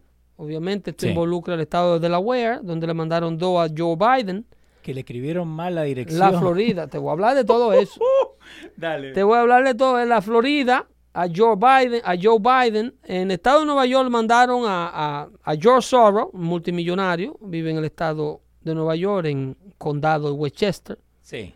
No muy lejos de la casa de Chappaqua, condado Westchester de Hillary Clinton, ahí nomás. que salieron quebrados ellos de la Casa Blanca, según ¿Quién? ellos, Bill Clinton y Hillary. ¿Cómo quebrado? Ellos salieron quebrados debido a los gastos legales que tuvieron durante los juicio- el juicio del impeachment, dicho por ellos. Déjate joder. Dicho por ellos. ¿De verdad? Sí, ellos salieron con más de 600 mil dólares en deuda Ajá. del gasto legal que le produjo el impeachment de Bill Clinton. Eso lo dijeron ellos, lo ha dicho Clinton, Hillary. ¿Y todo por un ratito? El problema es que no se explica cómo que esa familia ahora tiene un- una fortuna con un valor de más de 2 mil millones de dólares. Están ganando plata a dos manos. Pero ¿de dónde que está ese dinero? Estaban Y eso que no salió presidenta. Eh, Imagínate si hubiera salido. ¿eh? el hombre entrega la presidencia en el año 2000 a George Bush, ¿no? Eh, sí, sí, en el 2000. Sí. En 18 años, Hillary y Bill Clinton, con todas esas factorías que tienen Sí. y todos esos negocios que ellos tienen. ¿eh? y toda esa, qué sé yo, todos esos productos que ellos fabrican y venden, Sí, sí, sí. no sé, Vendemos bastante. ¿Qué no, vende? una fortuna de alrededor de 2 mil millones de dólares. tiene Dos mil La familia millones. Clinton, sí. Y en el 2000 estaban quebrados. En 2000 tenían una deuda de más de 600 mil dólares, confesada por ellos. Ah, entonces, tenían déficit, llegaron a cero y ahora tienen más. Claro. Ay, la puta madre. Claro. Y lo que se sepa, que se pueda analizar Ajá. unos cuantos libros que ha vendido la señora. Tiene un deal ahí como de 6 millones de dólares con el libro ahora, que no han vendido un carajo. Jesús te está tirando fuego. Dice, evadiendo impuestos como Trump. Yo no estoy invadiendo ningún impuesto. Ah, No, de los los Clinton. Tranquilo, boludo. Eh, sí, los Clinton. pero no es, pero su pana, los Clinton. el asunto es que dan la rueda de prensa, volviendo Ajá. a la rueda de prensa y estos Sí, sí, sí. ataques, es que no son ataques nada. Porque eh, ya se sabe, y ellos no lo confesaron, en la rueda de prensa sí se sabe, cuando te digo la semántica del comisionado, toda bomba o amenaza de bomba debe ser tomada muy en serio. Eso te dice automáticamente, las bombas que nosotros tenemos en las manos no son serias. No. No. ¿Tú me estás entendiendo? Sí. Porque tú no empiezas una amenaza, eh, o sea, una conferencia de prensa sobre 10 bombas que se han mandado, explicándole a la gente que eso hay que tomarlo en serio. Mira, no lo había visto así. ¿Qué ¿eh? tan serio es una maldita Sí, bomba? sí. Una maldita bomba es más serio que un ataque al corazón, loco, que un tiroteo en un elevador. Obvio. Entonces, ¿por qué tú tienes que enfatizar que hay que tomar muy en serio toda amenaza de bomba? Eso quiere decir que lo que tú tienes en la mano es un tubo lleno de mierda, loco. Eh, me parece, ¿eh? No detonaron ninguno. Porque, y eso es lo que mucha gente está, estaba diciendo, ¿no? Porque eh, te digo, cada vez que sale la noticia así, por eso me encanta, y si quieres ser parte de, de- de los chats que tienen ahí de Dando Fuete, porque se habla de esto. Eh, y pusieron un video de un muchacho, un muchacho afroamericano, que eh, dice que esa bomba parecen que fueron a, a Toys R Us en lo que estaban cerrando, sacaron dos tubos de ahí, le pusieron un poquito de tape y lo pusieron en el... Mira, el ex, el, eh, el ex director de los detectives, el ex jefe de los detectives del Departamento de Policía de la Ciudad de Nueva York, Ajá. que renuncia apenas el pasado año, eh, tú sabes que esa gente mantiene sus conexiones. Sí. Ya le dijo a Fox que la bomba no estaban intencionadas a detonar, Ajá. que no tenían detonante. ¿Y para qué carajo la Por lo menos la que ellos hayan examinado en Nueva York, Ajá. la que se han podido ver en Nueva York. Eh, la de Clinton, Ajá. la de George Soros y la que mandaron a CNN. Eh, Carlito Rodríguez ahí en el chat nos está diciendo, yo trabajo para eh, USPS, ¿no? Para el Post Office. Sí. Y dice, y esas estampas nunca pasaron por una máquina del correo. Y ese tipo de paquete requiere siete estampas. Eso sí pesa menos de una libra. Así que si vos te fijás, porque algunos Seis. ni tenían escrito, Seis seis estampas sí. tenían la de Nueva York. algunos ni estaban Que escritos. dicen que hay pruebas de ADN eh, en las estampas. Supuestamente. Sí, pues el tipo le dio su, su lengüetazo para Sí. pegarla. Supuestamente. No, parece que sí. Eso lo ¿Vos confesó una, una fuente oficial de la ciudad de Nueva York. Que tienen que tienen el eh, ADN. m- eh, ADN íntegro, sí. Ajá. De, de la persona que sea que manejó el paquete. Pero entonces, También dijeron que no el polvo, lo el polvo Sí. que venía en el sobre era simple y llanamente para impresionar. Que, Talco. Que, que en algunos casos es talco. Sí. Que no tiene ningún tipo de elemento biológico. Y, y O sea, no, no hay anthrax ni hay nada. porque eso, es lo primero que uno piensa, ¿no? Y volvemos a- al, al efecto miedo que hablamos en el segundo episodio, con esto después de la Torre Gemela, que ahora hoy en día cualquier polvito la gente salta, ¿no? Ajá. Pero eh, mucha gente está diciendo que estos paquetes, estas bombas, fueron puestas por los mismos demócratas, Ujú. teniendo miedo que van a perder en noviembre. Eso lo dije yo en Univisión Radio. Y no te escuché, ¿eh? porque no Eso me ha lo hablado. dije yo en Univisión Radio ayer. Yo lo escuché de otro lado. Óyeme, loco. Ajá. Y ahí llamó eh, eh, la gente queriéndose jalar los moños. Y, y que cómo es posible. Y que... Digo, miren, yo le voy a hacer una, una, una declaración a modo de especulación. Eh. Eso fue en el show de mi amigo Coco. Eh, Coco Cabrera se corre el riesgo de ponerme a mí al aire en Univisión Radio. Pero le gusta. No, a él le encanta. Le. Y a la administración de Univisión completa, a la alta gerencia de Univisión Radio New York, Ajá. atención Univisión Miami. Esa gente entienden que este tipo de opinión la debe de escuchar el pueblo para la sobrevivencia de ese dial Sí. o de esos dial. Yo sé que ustedes no necesitan dinero porque ustedes tienen toda la plata del mundo y que tienen esos medios abiertos ahí para eh, eh, eh, adquirir recursos de otros tipos. Porque ustedes no necesitan comerciales locales. Es una empresa de 62 billones de dólares que con novela es suficiente. Con novela. Sí, eso ahí hay toda la plata del mundo. El asunto es que eh, yo le explico a modo de especulación, le digo, que estas bombas dirigidas todas y cada uno a todos estos protagonistas de la, de, de la sociedad demócrata americana, la élite del partido. Si tú te fijas, hay un común denominador, con la excepción de los ciudadanos privados o de las entidades privadas aquí, en el caso de George Soros, que no es privado nada porque financia todas las causas demócratas. Sí. Y CNN, que sabemos eh, por qué partido se desvive. Pero tú tienes a Maxine Waters en Los Ángeles, al vicepresidente Joe Biden en Delaware, a la residencia del señor Barack y Michelle Obama en Washington, Sí. al, a- bueno, a Robert De Niro, que también es un ciudadano privado, pero que también se manifestó En ofreciéndole contra. hasta bofetada al presidente Trump. Sí, que había ganado un galardón, ¿no? No, no, Trump- él le ofreció darle unos golpes a Trump y Oh, le dice de- de, todo a Trump y entonces después llaman a la calma, Ajá. a la calma. Tú tienes al secretario de justicia Eric Holder diciendo Ajá. when they go low, you don't go up. When they go low, you kick them. Ah, El ex secretario de justicia de este país. Sí, me acuerdo que fue ese. Tú tienes a Maxine Waters, esa que le mandaron, Ajá. diciéndole a sus seguidores en un rally, como de 15 gente, pues ya no reúne más de ahí. 15 nomás. Sí, diciéndole, cuando ustedes vean un miembro del gabinete del presidente en una bomba de gasolina, en un convenience store, en un restaurante con su familia, sálganle a la cara, convoquen un grupo Sí, sí, sí, y déjenle saber que no pertenecen aquí, échenlo para afuera. Y lo- lo- esto- estos, todos estos gangueros de antifas hacen precisamente eso. El otro día en Manhattan había una reunión en el partido, en, la- en una organización republicana de ahí y Con los Young Boys, ¿no? ¿Cómo que se llama? qué sé yo cómo se llama el grupo, pero tienen derecho a organizarse. No, no, eh, fue Antifa contra eh, eh, un grupo republicano. Sí, de conservadores que tienen un local ahí en Manhattan, Sí. en la parte baja de Manhattan, y fueron y le salieron con caretas y le, y le golpeaban Sí. los carros. Sí, que, tú- que ahí se dio cuenta porque, como siempre, no. Dicen, no, porque ellos no atacaron primero. Pero cuando vos ves el video, entre los dos se están atacando. No, no, no, esa gente estaban siendo atacados Bueno, estaban buscando pleito. porque ellos estaban saliendo del recinto. Y Antifa se, se, aconglomeró en la puerta del estacionamiento, esperar lo que terminaran para confrontarlo. Ujú. Antifa no tenía, ni- no estaba ni invitado a ese, ese evento y estaba siendo llevado a cabo en un local privado, Sí. bajo techo. Obvio, cerrar la puerta no tenés que entrar. Entonces, si ¿Qué tú tienes un loco que no te deja salir de un parqueo y tú vas rumbo allá, tú, dichosos fueron ellos cuando le tiraron el carro arriba a otro. Sí.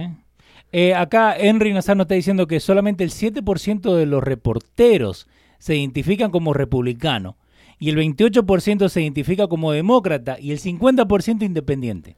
Y, Para- y más de un 70 Ujú. Está mintiendo. donan a causas demócratas.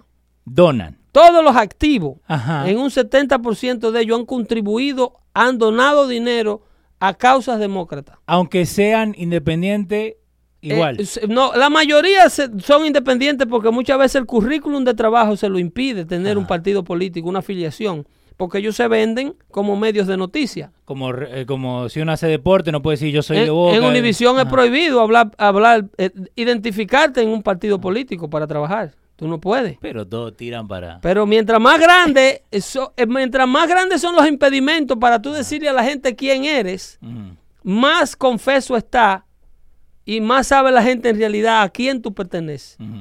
Porque te, no te dejan ser libre. Sí. Si no te dejan ser libre porque te quieren en un lugar. Ujú. ¿Entiendes? Si tú no eres libre, ¿dónde estás? Está En, en la cárcel, obvio, está, está en la cárcel, está confinado y perteneces a alguien. Cinco por cinco. Por eso cuando un preso lo encuentran en la cárcel masturbándose, Ujú. le dicen que se le está haciendo daño a una propiedad del Estado. ¿De verdad? Claro. Hay una enmienda constitucional que quieren enmendar para quitar esa cláusula. Porque el preso no es gente. El preso no... Pero quiere que vote. El preso es una propiedad del Estado. Mira vos. Ese es el cargo que le dan al que pierde su libertad. Así que trate de no perderla. ¿Viste cómo estamos aprendiendo, eh? Eh, el asunto es que, volviendo a la bomba, Sí. no tienen eh, eh, cómo a seguir haciéndole daño al presidente Trump. Lo- eh, a tan solo minutos de estas declaraciones de que estas bombas estaban haciendo llegando a esta gente, inmediatamente el ex director de la CIA, ese que lo acusó de traición por tratar de reunirse con Putin en Rusia, Sí. eh, que el presidente había cometido un acto de traición por elogiar a Putin, eh, Brennan inmediatamente dijo que eso era inspirado por el presidente. Como inspirado. por el Inspirado, que el presidente que inspira a, esta- a este hombre a poner estas bombas. Presidente. Son hijos de puta. Óyeme, un ex investigador de la agencia Ajá. de investigación más cara de este país. Ajá. Pero vos crees que, que es fácil echarle nomás la culpa a Trump? De decir, ok, ¿sabe qué? Se me rompió el auto, es culpa de Trump. Claro, pero el problema es que hay un pueblo, un pueblo que no es idiota mirando tu comportamiento político. Sí. Y por eso que tú ves que todo lo que se le está haciendo al presidente lo que provoca es un aumento en su índice de aprobación. Todo lo que han hecho, desde Stormy Daniel, Amarosa, eh, el, el- el escándalo de Rusia, que ese esa es la carta que yo te digo que ellos tienen debajo de la manga, sí. para a unos tres o cuatro días de las elecciones, o yo diría que en la última semana, sacar el reporte de Mueller, que tiene dos años gastando dinero de los contribuyentes americanos. Entonces ellos van a sacar el, el reporte de Mueller, que supuestamente eh, no tiene un átomo de evidencia del collusion, pero sí tiene un sinnúmero de cosas que supuestamente van a ser muy dañinas para el presidente.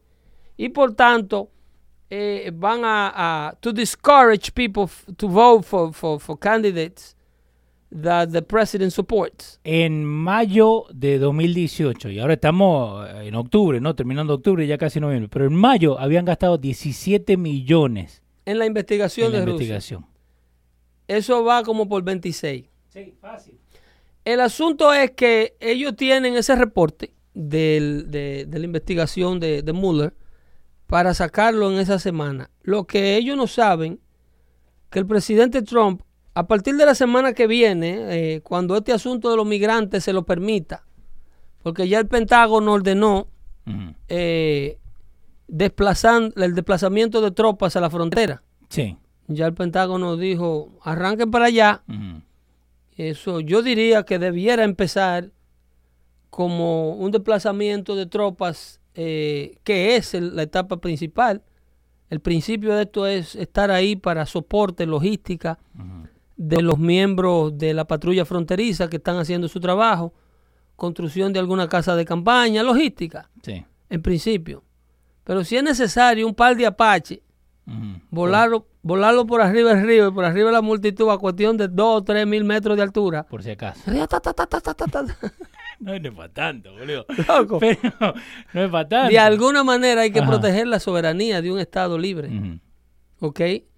El gobierno de México ha fracasado y pueden hacerlo. Ahorita te, no te terminé de leer el tweet de Jorge Ramos. Sí, que eso es de entitlement.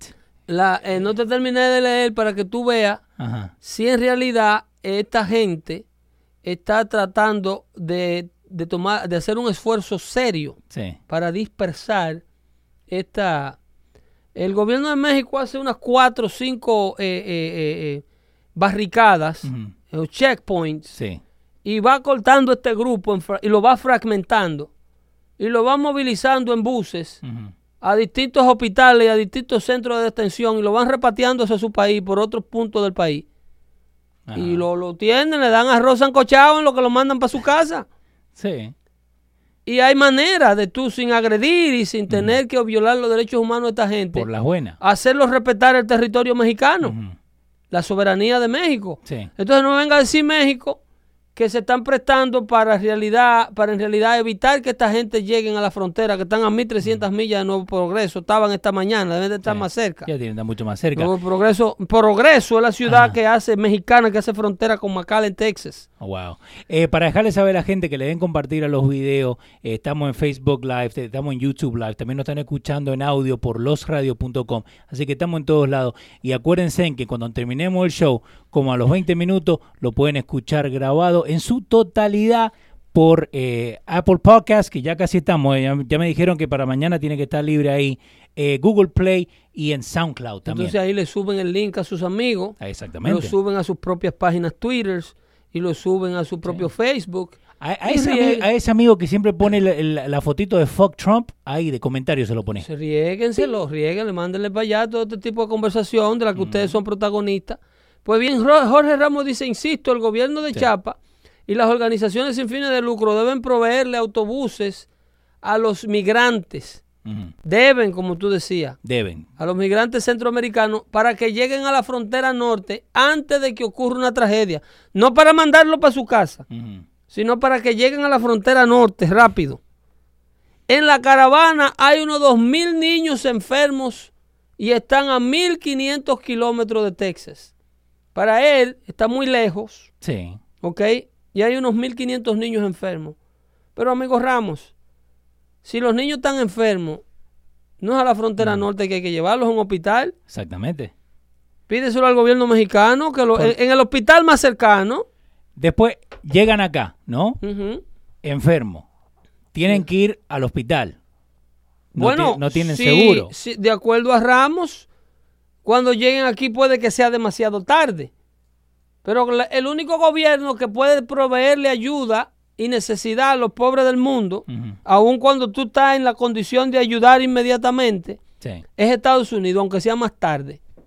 Porque el plan de esto no es ayudar a esa gente. El plan de esto es ayudar a esa gente a llegar a los Estados Unidos. ¿Cómo, cómo, cómo que no ayudar a esa gente? No, ayudarlo así per se, no. Ajá. De manera individual, no. Sí. Eso no es la ayuda. Ellos significan... eh, eh, eh, Y, y el micrófono lo vamos a arreglar porque veo que ellos tienen... A mí me gusta Ah. jugar con el micrófono. ellos tienen una parte, ellos Ajá. tienen una, una intención Ajá. y esa gente son beneficiosos para la izquierda internacional, pero como grupo, Ok. como grupo, como grupo ellos fortalecen la izquierda americana. El, el ciudadano americano de origen latino, que hay mucho, ve esta causa como humanitaria para con su gente, Ujú. ¿Ok? Y esta gente le sirven a ese latino que ya vive en los Estados Unidos, que es ciudadano americano, ven al partido que aboga por ello como el partido bueno que defiende los derechos de la gente que luce como yo y que habla el idioma que yo hablo Sí. y que viene de donde yo de donde yo vengo. Entonces, eh, mostrándose amigo de este inmigrante que viene prácticamente de manera invasiva, el, el Partido Demócrata cuenta con la amistad y el apoyo de los latinos que se comen el cuento de este lado del charco. Encima de eso, una vez esas personas logran un estatus en los Estados Unidos, ¿a qué, a qué partido le van a agradecer el hecho de haber venido a los Estados Unidos? A los demócratas. Al partido que le ayudó a entrar. Sí. Entonces, como las mujeres ya no se están reproduciendo, las mujeres liberales no quieren parir más de un muchacho, y las que caen embarazadas se lo están matando en la barriga, en el caso de las afroamericanas. Por ejemplo, las blancas no quieren parir más de dos. No. Y las afroamericanas están matando más del 70% de los embarazos que se producen en clínicas de aborto. Sí. El latino pare mucho, pero le toma un tiempo, una generación que hay que esperar a 21, 20, 18 años que vote. Ajá. Eh, y entonces tú tienes que ir sustituyendo la población del, del- del votante que tú estás perdiendo. Porque el Partido Demócrata pierde voto a medida el americano va entrando a un proceso de maduración. Cuando tú estás en el college, que llegaste Sí. de high school, con tu mente indoctrinada, tú eres un revolucionario demócrata Sí. que quieres arreglar el mundo Entitled. y que el hombre es muy cruel y que nadie debe tener tanto dinero y que el seguro de salud es muy caro. Pero eso es lo, eso es lo que te están vendiendo. Cuando, eh, cuando tú tienes esa mentalidad infantil de retar a tus padres, sí. de papi, tú estás equivocado. No, sabes, Yo sé más que tú. sabes la piña que... No, eso es típico de todo adolescente. Ajá. Entonces ahí tú eres demócrata. Ajá. Entonces el Partido Demócrata naturalmente pierde esos votantes, porque como decía Ronald Reagan, el demócrata, el hispano, perdón, es un conservador en potencia que no lo sabe. Ok. ¿Por qué? Porque tiene una base cristiana, tiene una base moral, adora a la familia, entiende que eh, la síntesis de, de- de la sociedad es la familia y que para que las familias se reproduzcan no podemos estar casándonos los machos con los machos y las hembras con las hembras. Exactamente. Entonces, e- ese concepto, ese precepto lo tiene el latino, lo que pasa y viene con él. A usted lo enseñan a ir a la iglesia y usted trae y se convoca. Pero cuando usted llega aquí, usted cae en un grupo que lo está esperando con los brazos abiertos para integrarlo a las modalidades de ellos. Y ahí es donde viene el pantaloncito del lado abajo de la nalga, ¿eh? Los areticos, el cuerpo lleno de tatuajes, No. la vainita con la cuestión aquella de la juca, la hierbita aquella, que nos pone a reírnos de cualquier cosa. ¿eh? Y entonces, esa es la mentalidad que le secuestra el liberal americano al latino que viene con principios conservadores. Entonces Reagan decía que es un conservador en potencia, pero hasta que ese hispano no adquiere un tiempo de madurez americana, que muchas veces se meten a los 60 años y nunca lo adquieren. Pero normalmente cuando ese hispano compra una casa, tiene un trabajo, que ve que le están sacando un plataje del sueldo, progresa en su trabajo y ve que a medida él progresa más le quitan de impuestos. Y ve que ese dinero de impuestos es para mantener a otro que no trabaja como él y que no se supera como él y que él ve que eres el primero que llega a su trabajo y el último que se va y el otro de la unión es el que más tarde llega el que a la hora del lonche se mete un tabaco marihuana en el parqueo y entra para adentro y roban y lo ha encontrado robando y la unión no permite que lo voten. No lo pueden sacar. Entonces, ese hispano va abriendo los ojos y va a decir, a este grupo no es que yo quiero per- pertenecer. Aquí no es que yo quiero que crezcan mis hijos. Cuando tú tienes la hija de 12 años, que en la escuela te le dicen que un manganzón con 6 pies, 7 pulgadas, que calza 13 de zapatos, quiere orinar en el baño donde ella orina, sin levantar la tapa. Dice que porque él se siente mujer. Ese día. Porque él se siente mujer y a él hay que permitirle usar ese baño. Y entonces ahí tú vas diciendo, "Ven acá, pues, la gente que yo venía siguiendo políticamente es loca. Porque es que ellos son los que apoyan y auspician todo este tipo de comportamiento. ¿Y, y vos crees que llega un momento donde eh, no es que sigan eso al 100%, pero dicen, ok, yo soy demócrata, eh, demócrata entonces no puedo votar republicano, aunque los republicanos, está, eh, me estoy identi- identificando más con los republicanos. Llega un momento de madurez Ok. eh, que si tú lograste ser alguien y conseguir algo como liberal, para poder protegerlo, poder preservarlo y darle el ejemplo a tus hijos, Ajá. tienes que buscar la línea conservadora. Si consigues algo como estos dueños de bodega que consiguen negocio Sí. y consiguen buenas posiciones y tienen buenos trabajos, y por no irse de dos más que tres cuadras de la bodega que tienen, o del negocio, o del restaurante, o del car wash, o del centro de instalación de música, eh, no se van de la ciudad y dejan sus hijos ahí. Y cuando se vienen a dar cuenta que fue un error dejarlo ahí, Ajá. es porque la policía llegó a la puerta de la casa. Sí. Que Que el chamaquito lo encontraron con una pistola en la high school. que tenés un BM de 80 mil Que dólares. el chamaquito estaba tirando paquetico de tarde. Eh, Henry Nazar está diciendo exacto, el hispano en su país es conservador. Cree en Dios, no cree en gay marriage y no en el aborto. Pero cuando llega acá, cambia totalmente. Correcto, porque encuentra las condiciones que le permiten ser, ser liberal y le hacen creer que no es malo, ajá, que no es malo. Porque en Latinoamérica, simple y llanamente, si tú adoptas un comportamiento liberal, la sociedad te margina. Sí. En, la- en Latinoamérica, si tú te pones a ponerte arete y a ponerte los pantaloncitos bajo los pantalones, nadie te va a dar un empleo, nadie va a hacer negocio contigo, la gente va a saber ser maldi- un maldito delincuente. Ese, es un te- ese se come la droga, dicen los viejos. A mí me veían como loco porque a mí me gustan los tatuajes. Pero a mí me gustan los tatuajes que no lo puedan ver. Que yo me puedo poner una camiseta y no digan, oh, este hijo de puta tiene tatuaje en todo el cuerpo. Sí, pero eso eventualmente, eh, yo lo siento por ti. No, no, no. El negocio de los tatuajes está por debajo. Tú sabes que la remoción de tatuaje Sí, es como 50% más lucrativa que la puesta de tatuaje. sí. No, y yo lo sé. Y está convirtiéndose en un negocio más popular que el tatuaje mismo. ¿Por qué? Porque el que tiene tatuaje, bueno, ahora mismo vimos ahí a la hija de, de ¿cómo se llama? De, de, de, de, de Me Moore Sí. y de Bruce Will, Bruce Willis, sí. que de, Bruce Willis, que es de aquí de New Jersey, eh, explicando el proceso doloroso por el que tuvo que pasar para removerse un león Que te duele más. que ella se pintó en el brazo. Sí. Pero dice, de- decía que valió la pena porque ella entendía que en el momento de su vida que se pintarrajeó ese brazo. Eh, este Jesús, Eh, Jesús ella- Acevedo, te digo, en los chats está como loco. Primero me dice que no me cambie, que yo soy demócrata, que no me cambie para el otro lado. Ajá. Pero como lo dije al principio, yo no soy ni demócrata ni, ni republicano. Yo voy por, por donde yo creo que va bien, ¿no? Entonces, dice que los republicanos no me quieren porque tengo tatuajes. Eso es Jesús. Ese es Jesús. Pero tú sabes que Jesús es nuestro Jesús. Sí. Y que no necesariamente lo que Jesús diga tiene que hacer sentido. No, no, pero mira, y la, la cosa mía, mía, personalmente con los tatuajes, ¿no? A mí me gustan como tipo arte, digamos. Loco, ¿no? óyeme, óyeme qué es lo que Sí. pasa.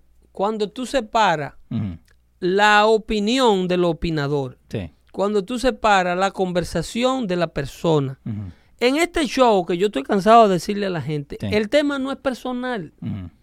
Cuando yo te di- yo a ti te voy a querer con tatuaje o sin tatuaje, Es la persona. pero yo tú no me puedes impedir a mí o yo porque tú estés ahí Sí. no puedo dejar de explicar mi punto de vista. No, y me gusta. Porque entonces sería problemático estar contigo. Y Ujú. para ti sería problemático estar conmigo. La conversación, yo tengo que respetarte a ti con tatuaje. Ujú. Ahora, el hecho de que yo te respeto y te dé el mismo afecto y te siente en mi casa y te valore por lo que tú eres como persona, no por el tatuaje que tiene en el brazo, no puede impedirme a mí tener una opinión sobre el No, tatuaje. obvio, ¿Tú me obvio. entiendes? Entonces, eso es lo que la gente no, no entiende. Estos extremistas no saben diferir de la opinión. Qui- Quieren que ellos tienen tatuaje y quieren llevarte a vos que te haga un tatuaje. Que me haga yo un tatuaje o que yo diga que el tatuaje tuyo me gusta. Ajá. Que yo empiece a elogiar tu tatuaje y que yo no pueda decir que el tatuaje tuyo Ajá. no me gusta y que yo no me lo haría. E- eso es imponerle al otro lo que tú eres. Ujú. Tú, tú tienes tu tatuaje, de, déjatelo. Sí. Ok, ahora si yo logro que tú no te hagas el próximo con lo que diga. No. Si yo te digo, óyeme, los tatuajes en, en, en pruebas forenses han encontrado tinta de tatuaje en los nódulos linfáticos de la gente. No, eso lo sé. La tinta de tatuaje camina, sigue caminando dentro del sistema sanguíneo. Eh, lo- los tatuajes se van borrando y la tinta tiene que ir a algún lado. A algún lado se va esa química. no, eso lo sé. Eh, los tatuajes se van diluyendo porque el cuerpo lo va absorbiendo, toda esa química. Y dicen que el 70% de la química de tatuaje que se usa legal en los Estados Unidos tiene metales peligrosos. Sí. Tiene metales peligrosos. Tiene plomo y, y demás. Que, que eso, eso, ok. Si te va a hacer tatuaje, gasta la plata. Yo, eh, mi hermano de pelotudo, cuando fuimos a Argentina, se hizo un tatuaje de mi vieja y ni se parecía a mi vieja. Parecía más un gato que mi mamá. ¿Me entendés? Y lo que tienen que saber que eso lo van a tener toda la vida. Ya lo sabes. Eso no, y, y- lo que vos dijiste recién, si te lo querés sacar, te va a costar el doble para sacártelo. Correcto. 4 billones creo que escuché que era la, la, eh, para el- el- la industria Lo de que están los haciendo, los están haciendo más plata que el que lo pone. Obvio. Están haciendo más Obvio. plata que el que lo pone. Entonces, por algo debe ser. Entonces, ¿cuándo te hacemos el tatuaje? Nunca. no, no, no. No, No, pues si ya no me lo hice, que me lo voy a No, pero, pero esa cosa de, ni, de uno, preso que caiga, ¿viste? El que se hacen los deditos la Sí. gente. ¿Y por qué que se hacen ese de los deditos? No sé, para ponerse el nombre, una pelota. Una letra cada letra, Sí. una lágrima aquí, que por Pero, cada oh, gente que han matado, ¿qué es? Que eso? es eso de los tatuajes. Eh, y yo se lo a, a mis hijos y a cualquiera. Si vos querés hacerte un tatuaje, yo te voy a llevar. Que yo lo hice con mi hermano. Él tenía 17 años, él quería hacerse un tatuaje, pero le digo, ok, vos tenés que primero pensar lo que te vas a hacer. Porque hay gente que se hace un brazo lleno de, de- de pescado y de cosas de Japón y nunca han estado en Japón. ¿Me entendés? Eh, eh, eh, eso habla mucho de la identidad del individuo. Hay una deja- crisis de se dejan llevar, boludo. Hay una crisis y eso, eso es lo que, para contestarle al hombre que comentó, eso es lo que se pierde cuando venimos a culturas de liberales. Dejamos de ser conservadores en nuestros países y aquí creemos erradamente, Ujú. Creemos que para progresar y meternos en el barco del progreso, tenemos que meternos a liberales. Supuestamente. Que si nos quedamos con la cultura, con la cultura conservadora, eh, estamos prácticamente frenando nuestro progreso. Cuando en realidad es todo lo contrario. Eh, ahí están diciendo la gente, Pedro, es que no pagan impuesto, por eso no se refleja la cantidad de dinero que hacen los que hacen los tatuajes. Eso es mentira.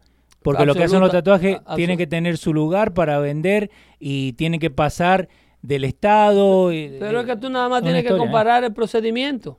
El procedimiento de hacerte, por ejemplo, un nombre grande, eh, puede costar, qué sé yo, 300, 400 dólares, dependiendo qué tipo de tinta quieras usar. Mínimo. Si son tintas muy brights, son más caras. Pero removerte ese mismo tatuaje cuesta casi 4 mil, 5 mil dólares. Sí. Ese mismo que te salió 300. Entonces, ¿de dónde sacas que, que no es más lucrativo? Si cuesta cinco veces la cantidad, quitarlo que hacerlo. Es mucho más lucrativo y cada día más se suma. Lo que pasa es que estamos viendo el incremento de una generación que comenzó a hacerse tatuajes en los años 80. Sí. Cuando los hippies estaban de moda. Sí, porque antes eso era solamente la, gente de la cárcel y, y, lo, que trabajaban en los puertos. Pero eventualmente la industria del, hip hop, la industria del cine y la industria del deporte eh, integró eso como un modo cool de vida y la sociedad empezó a imitar y a copiar ese comportamiento. Pero lo que se están haciendo los tatuajes hoy día, no es hoy que se van a arrepentir. No, no, no. es cuando tengan los nietos y vayan a la piscina y vayan a la piscina y la señora se quite el, el, la, el traje baño y se le ve el tatuaje en la espalda que ya va por, por del lado atrás de los glúteos. No es ahora, loco. Es ese tatuaje que la señora tenía sobre el pecho erecto, que se hizo el corazón flechado sobre un seno. Y ya está casi en el ombligo. No, ya, la flecha está para abajo. ¿Entiendes? Cuando ya no se entiende el nombre que te escribiste, ahí es donde tú empiezas a, decir, coño, fue un disparate haberme llenado el cuerpo de ti. Cuando no dice Roberto, dice... ¿Entiendes? Sí, no, te entiendo totalmente. Las S se vuelven Z. Sí. Y, un desastre. Entonces, eso es lo que yo... Es la eh, planificación de nuestras vidas a largo plazo, señores. Nosotros hablaba el otro día de la incapacidad del latino prepararse para lo que viene, para el futuro. Hay un estudio, Leo, de el clima tropical, que es el clima que vive eh, en nuestra querida Latinoamérica, en su gran mayoría, con excepción de los países que están en el cono Ustedes, ustedes, ustedes. Nosotros no, no, no. no. Yo yo hay clima tropical hasta, por lo menos hasta, hasta el Caribe colombiano. Sí, sí, sí. Colombia, Ecuador también tiene Ecuador y eso, todo eso es. Bueno, Ecuador está en el mismo centro de la Tierra. Sí. Entonces, ese clima tropical impide la planificación, antropológicamente hablando. Desde que estamos en en, etapas culturales bien jóvenes, bien pequeñitas. nosotros, eh, eh, la necesidad de prepararnos para el futuro tiene un impacto y una vinculación directa con el, con el clima donde vivimos. Ellos han, ellos han hecho estudios, lo que pasa es que son estudios súper controversiales, porque esos estudios, cada estudio de estos demuestra el hecho que el hombre de clima frío eh, de clima templado, mucho, tiene hábitos y culturas de trabajo y culturas de ahorro eh, superiores a la, a la del hombre de, clima tropical. ¿Pero cómo es eso? Bueno, fíjate. Ajá. Mencióname un país desarrollado con clima tropical. Florida no cuenta, ¿no? Florida, país, Leo. te, van a matar en Te estoy jodiendo, pero me encanta, me encanta. Eh, no, ni siquiera Australia, es, que es subtropical. Sí. El desarrollo australiano. Bueno, en Australia el 70% de Australia es inhabitable del calor que hace allá. tiene su invierno fuerte también, pero tiene un clima subtropical. Puerto Rico está diciendo la gente. Oye, subtropical el clima australiano. Pero cuando tú ves desarrollo, tú vas a la ciudad de Sydney y tú ves un gran desarrollo. Sí. Pero eso no es eh, eh, los australianos no son una etnia. ¿Tú me estás entendiendo? Los australianos eh, que están ahí y los que desarrollaron eso fueron personas del frío. Ajá. que llevaron los hábitos y cultura de personas anglosajonas y del frío y desarrollaron Australia. Ok. El desarrollo que tú ves en países de clima tropical, por ejemplo, en las islas de Hawái, ¿tú crees que los hawaianos navegando en la petaca esa de, de- de- ¿cómo se llama la muñequita esa de, sí. eh, eh, Esa eh, misma. de Molly? Ajá. ¿Tú crees que ellos iban a llevar a Hawái a ser uno de los destinos turísticos mundiales más prestigiosos del mundo? No. Eso fue importado cuando, cuando la isla la agarra y se convierte en un estado americano. La gente ahí en el, en el Facebook está diciendo Dubai. Dubái no es desarrollado. Eso es lo que está diciendo. la Dubái tiene parte desarrollada, Ajá. pero Dubái no consigue. Dubái es un país en vía de desarrollo, pero no es desarrollado, no es desarrollado ni, ni por su condición física ni su población es desarrollada. Tú me hablar de, de desarrollo en Dubái donde hay mujeres que a las mujeres se les prohíbe guiar todavía. Sí, y, eh, eso una cosa que se le prohíbe. Por amor a Dios. Eso es una de las que se le prohíbe. Hay que se le caiga la vulca en la calle. El- el- los climas desarrollados, las, las naciones desarrolladas, de, que la desarrolló su propia gente, los propios aborígenes de ahí. Ujú. Tú mencionas, por ejemplo, Japón. Sí. Japón tiene un, un invierno horrible. Ujú. ¿Entiendes? Severo. A Japón lo desarrollaron los, obviamente con un sinnúmero de intercambio con otras naciones, Sí. Pero Japón se desarrolla con los japoneses, Ok. porque el japonés entiende y vive bajo la influencia de un clima variado, un clima templado frío. ¿Qué provoca el clima frío? Por ejemplo, si tú vives en, en, en Canadá, y tú eras a principio de la civilización, cuando no habían todos estos avances, y cuando no había welfare, y si tú no tenías con qué pagar el gas, el otro te lo pagaba. Ajá.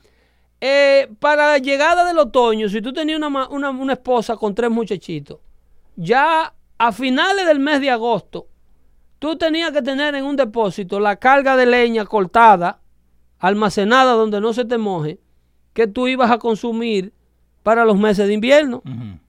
Porque Sí. ahí, ahí viene un invierno que si te encuentras sin 50 toneladas de leña te va a congelar. Tenía que prepararte, sí. ¿Entiendes? Tú tienes los meses del verano para plantar tres, una ventana de tres meses. Sí. Tú tienes de julio, de junio a agosto para plantar una cosecha y cultivar unos frutos que tienes que guardar para comértelo cuando la tierra esté congelada. Envasar y todo, sí. Guardarla, preservarla. Durante el frío no se daña nada. Que por eso lo- los italianos eh, encajaron también en Argentina, porque es el inverso de, de Italia, ¿no? Porque en Argentina tenés los inviernos esos largos también, entonces hacían exactamente eso mismo. Pero el hombre desarrollado implementa el desarrollo aún en lugares, en lugares que no tienen el clima, porque ya el desarrollo viene en la forma de ser. En by the way, la gente va a creer que soy re tonto, me dicen que Dubái es una ciudad, sí, yo sé que es una ciudad, pero eso es lo que pusieron en el chat. Pero que los Emiratos Árabes no pueden hablar de desarrollo. loco. Sí. Eh, en lo- en ni en Arabia Saudita ni en ninguno de los Emiratos Árabes hay una civilización desarrollada. No, no se pueden conseguir. Eso no es desarrollo. Eh, y búsquenlo en cualquier análisis, inclusive de, de Wall Street. Eh, vayan al, al- al- al- al- al portal de la CIA para que ustedes vean si la comunidad internacional considera este tipo de naciones como países desarrollados. El, el asunto es que el clima tropical tiene que... Ya no estamos yendo, Leo. Se nos fue, pero Anda rápido. Pero dale, el clima tropical. El clima tropical, Ajá. el año entero, Tú vives de los frutos tropicales. Tú comes si trabajas y comes si no trabajas. Si te cae un aguacero, tú pasas el aguacero bajo una piedra. Sí, que eh, eso yo tengo un problema dejándole saber a mi mujer que yo tengo un jamón, ¿me entendés? Que lo tenemos eh, curado. Curándolo. Sí, ahí a bajar la escalera y ella dice, no, porque eso se va a malograr, no, porque eso se va a malograr. tranquila, mi amor, tranquila. Pero no, ahora, ahora entiendo por qué. Eh, pero eso, eh, la mentalidad tropical no Ajá. te deja planificarte para el futuro. O sea, no lo tenemos como en nuestro ADN. Ok. Porque por eso es que vivimos el instante. Por eso es que tú no encuentras un paraguas cuando va a llover en una bodega dominicana. Eh, toda la razón. Y un país que llueve constantemente. Ajá. Pero como sabemos que es una condición que no mata a nadie, Eh, que pasa ahí nomás, que No, le- eso puede no sacar una, una- el diario. En el, en el clima variado, el hombre tiene hábito de tener un abrigo, de tener una bota de agua, de tener una capa de agua, Un paraguas en el auto, por si acaso. tener, porque hay que tener agua caliente, hay que tener calefacción. Allí no, allí tú te bañas en el río. ¿Eh? Te sientas bajo una mata, esperas que gotee un mango y te lo comes cuando cae al piso. El año entero en eso. Te digo, riquísimos los mangos en Santo El Domingo. ¿eh? clima donde no Ajá. representa una amenaza para la sobrevivencia crea ocio. La Biblia inclusive lo dice. La maldición más grande del hombre es no tener necesidad. Y con esa me despido. Buenas tardes. Se cuidan ahí. Nos vemos, ¿eh? Bye bye.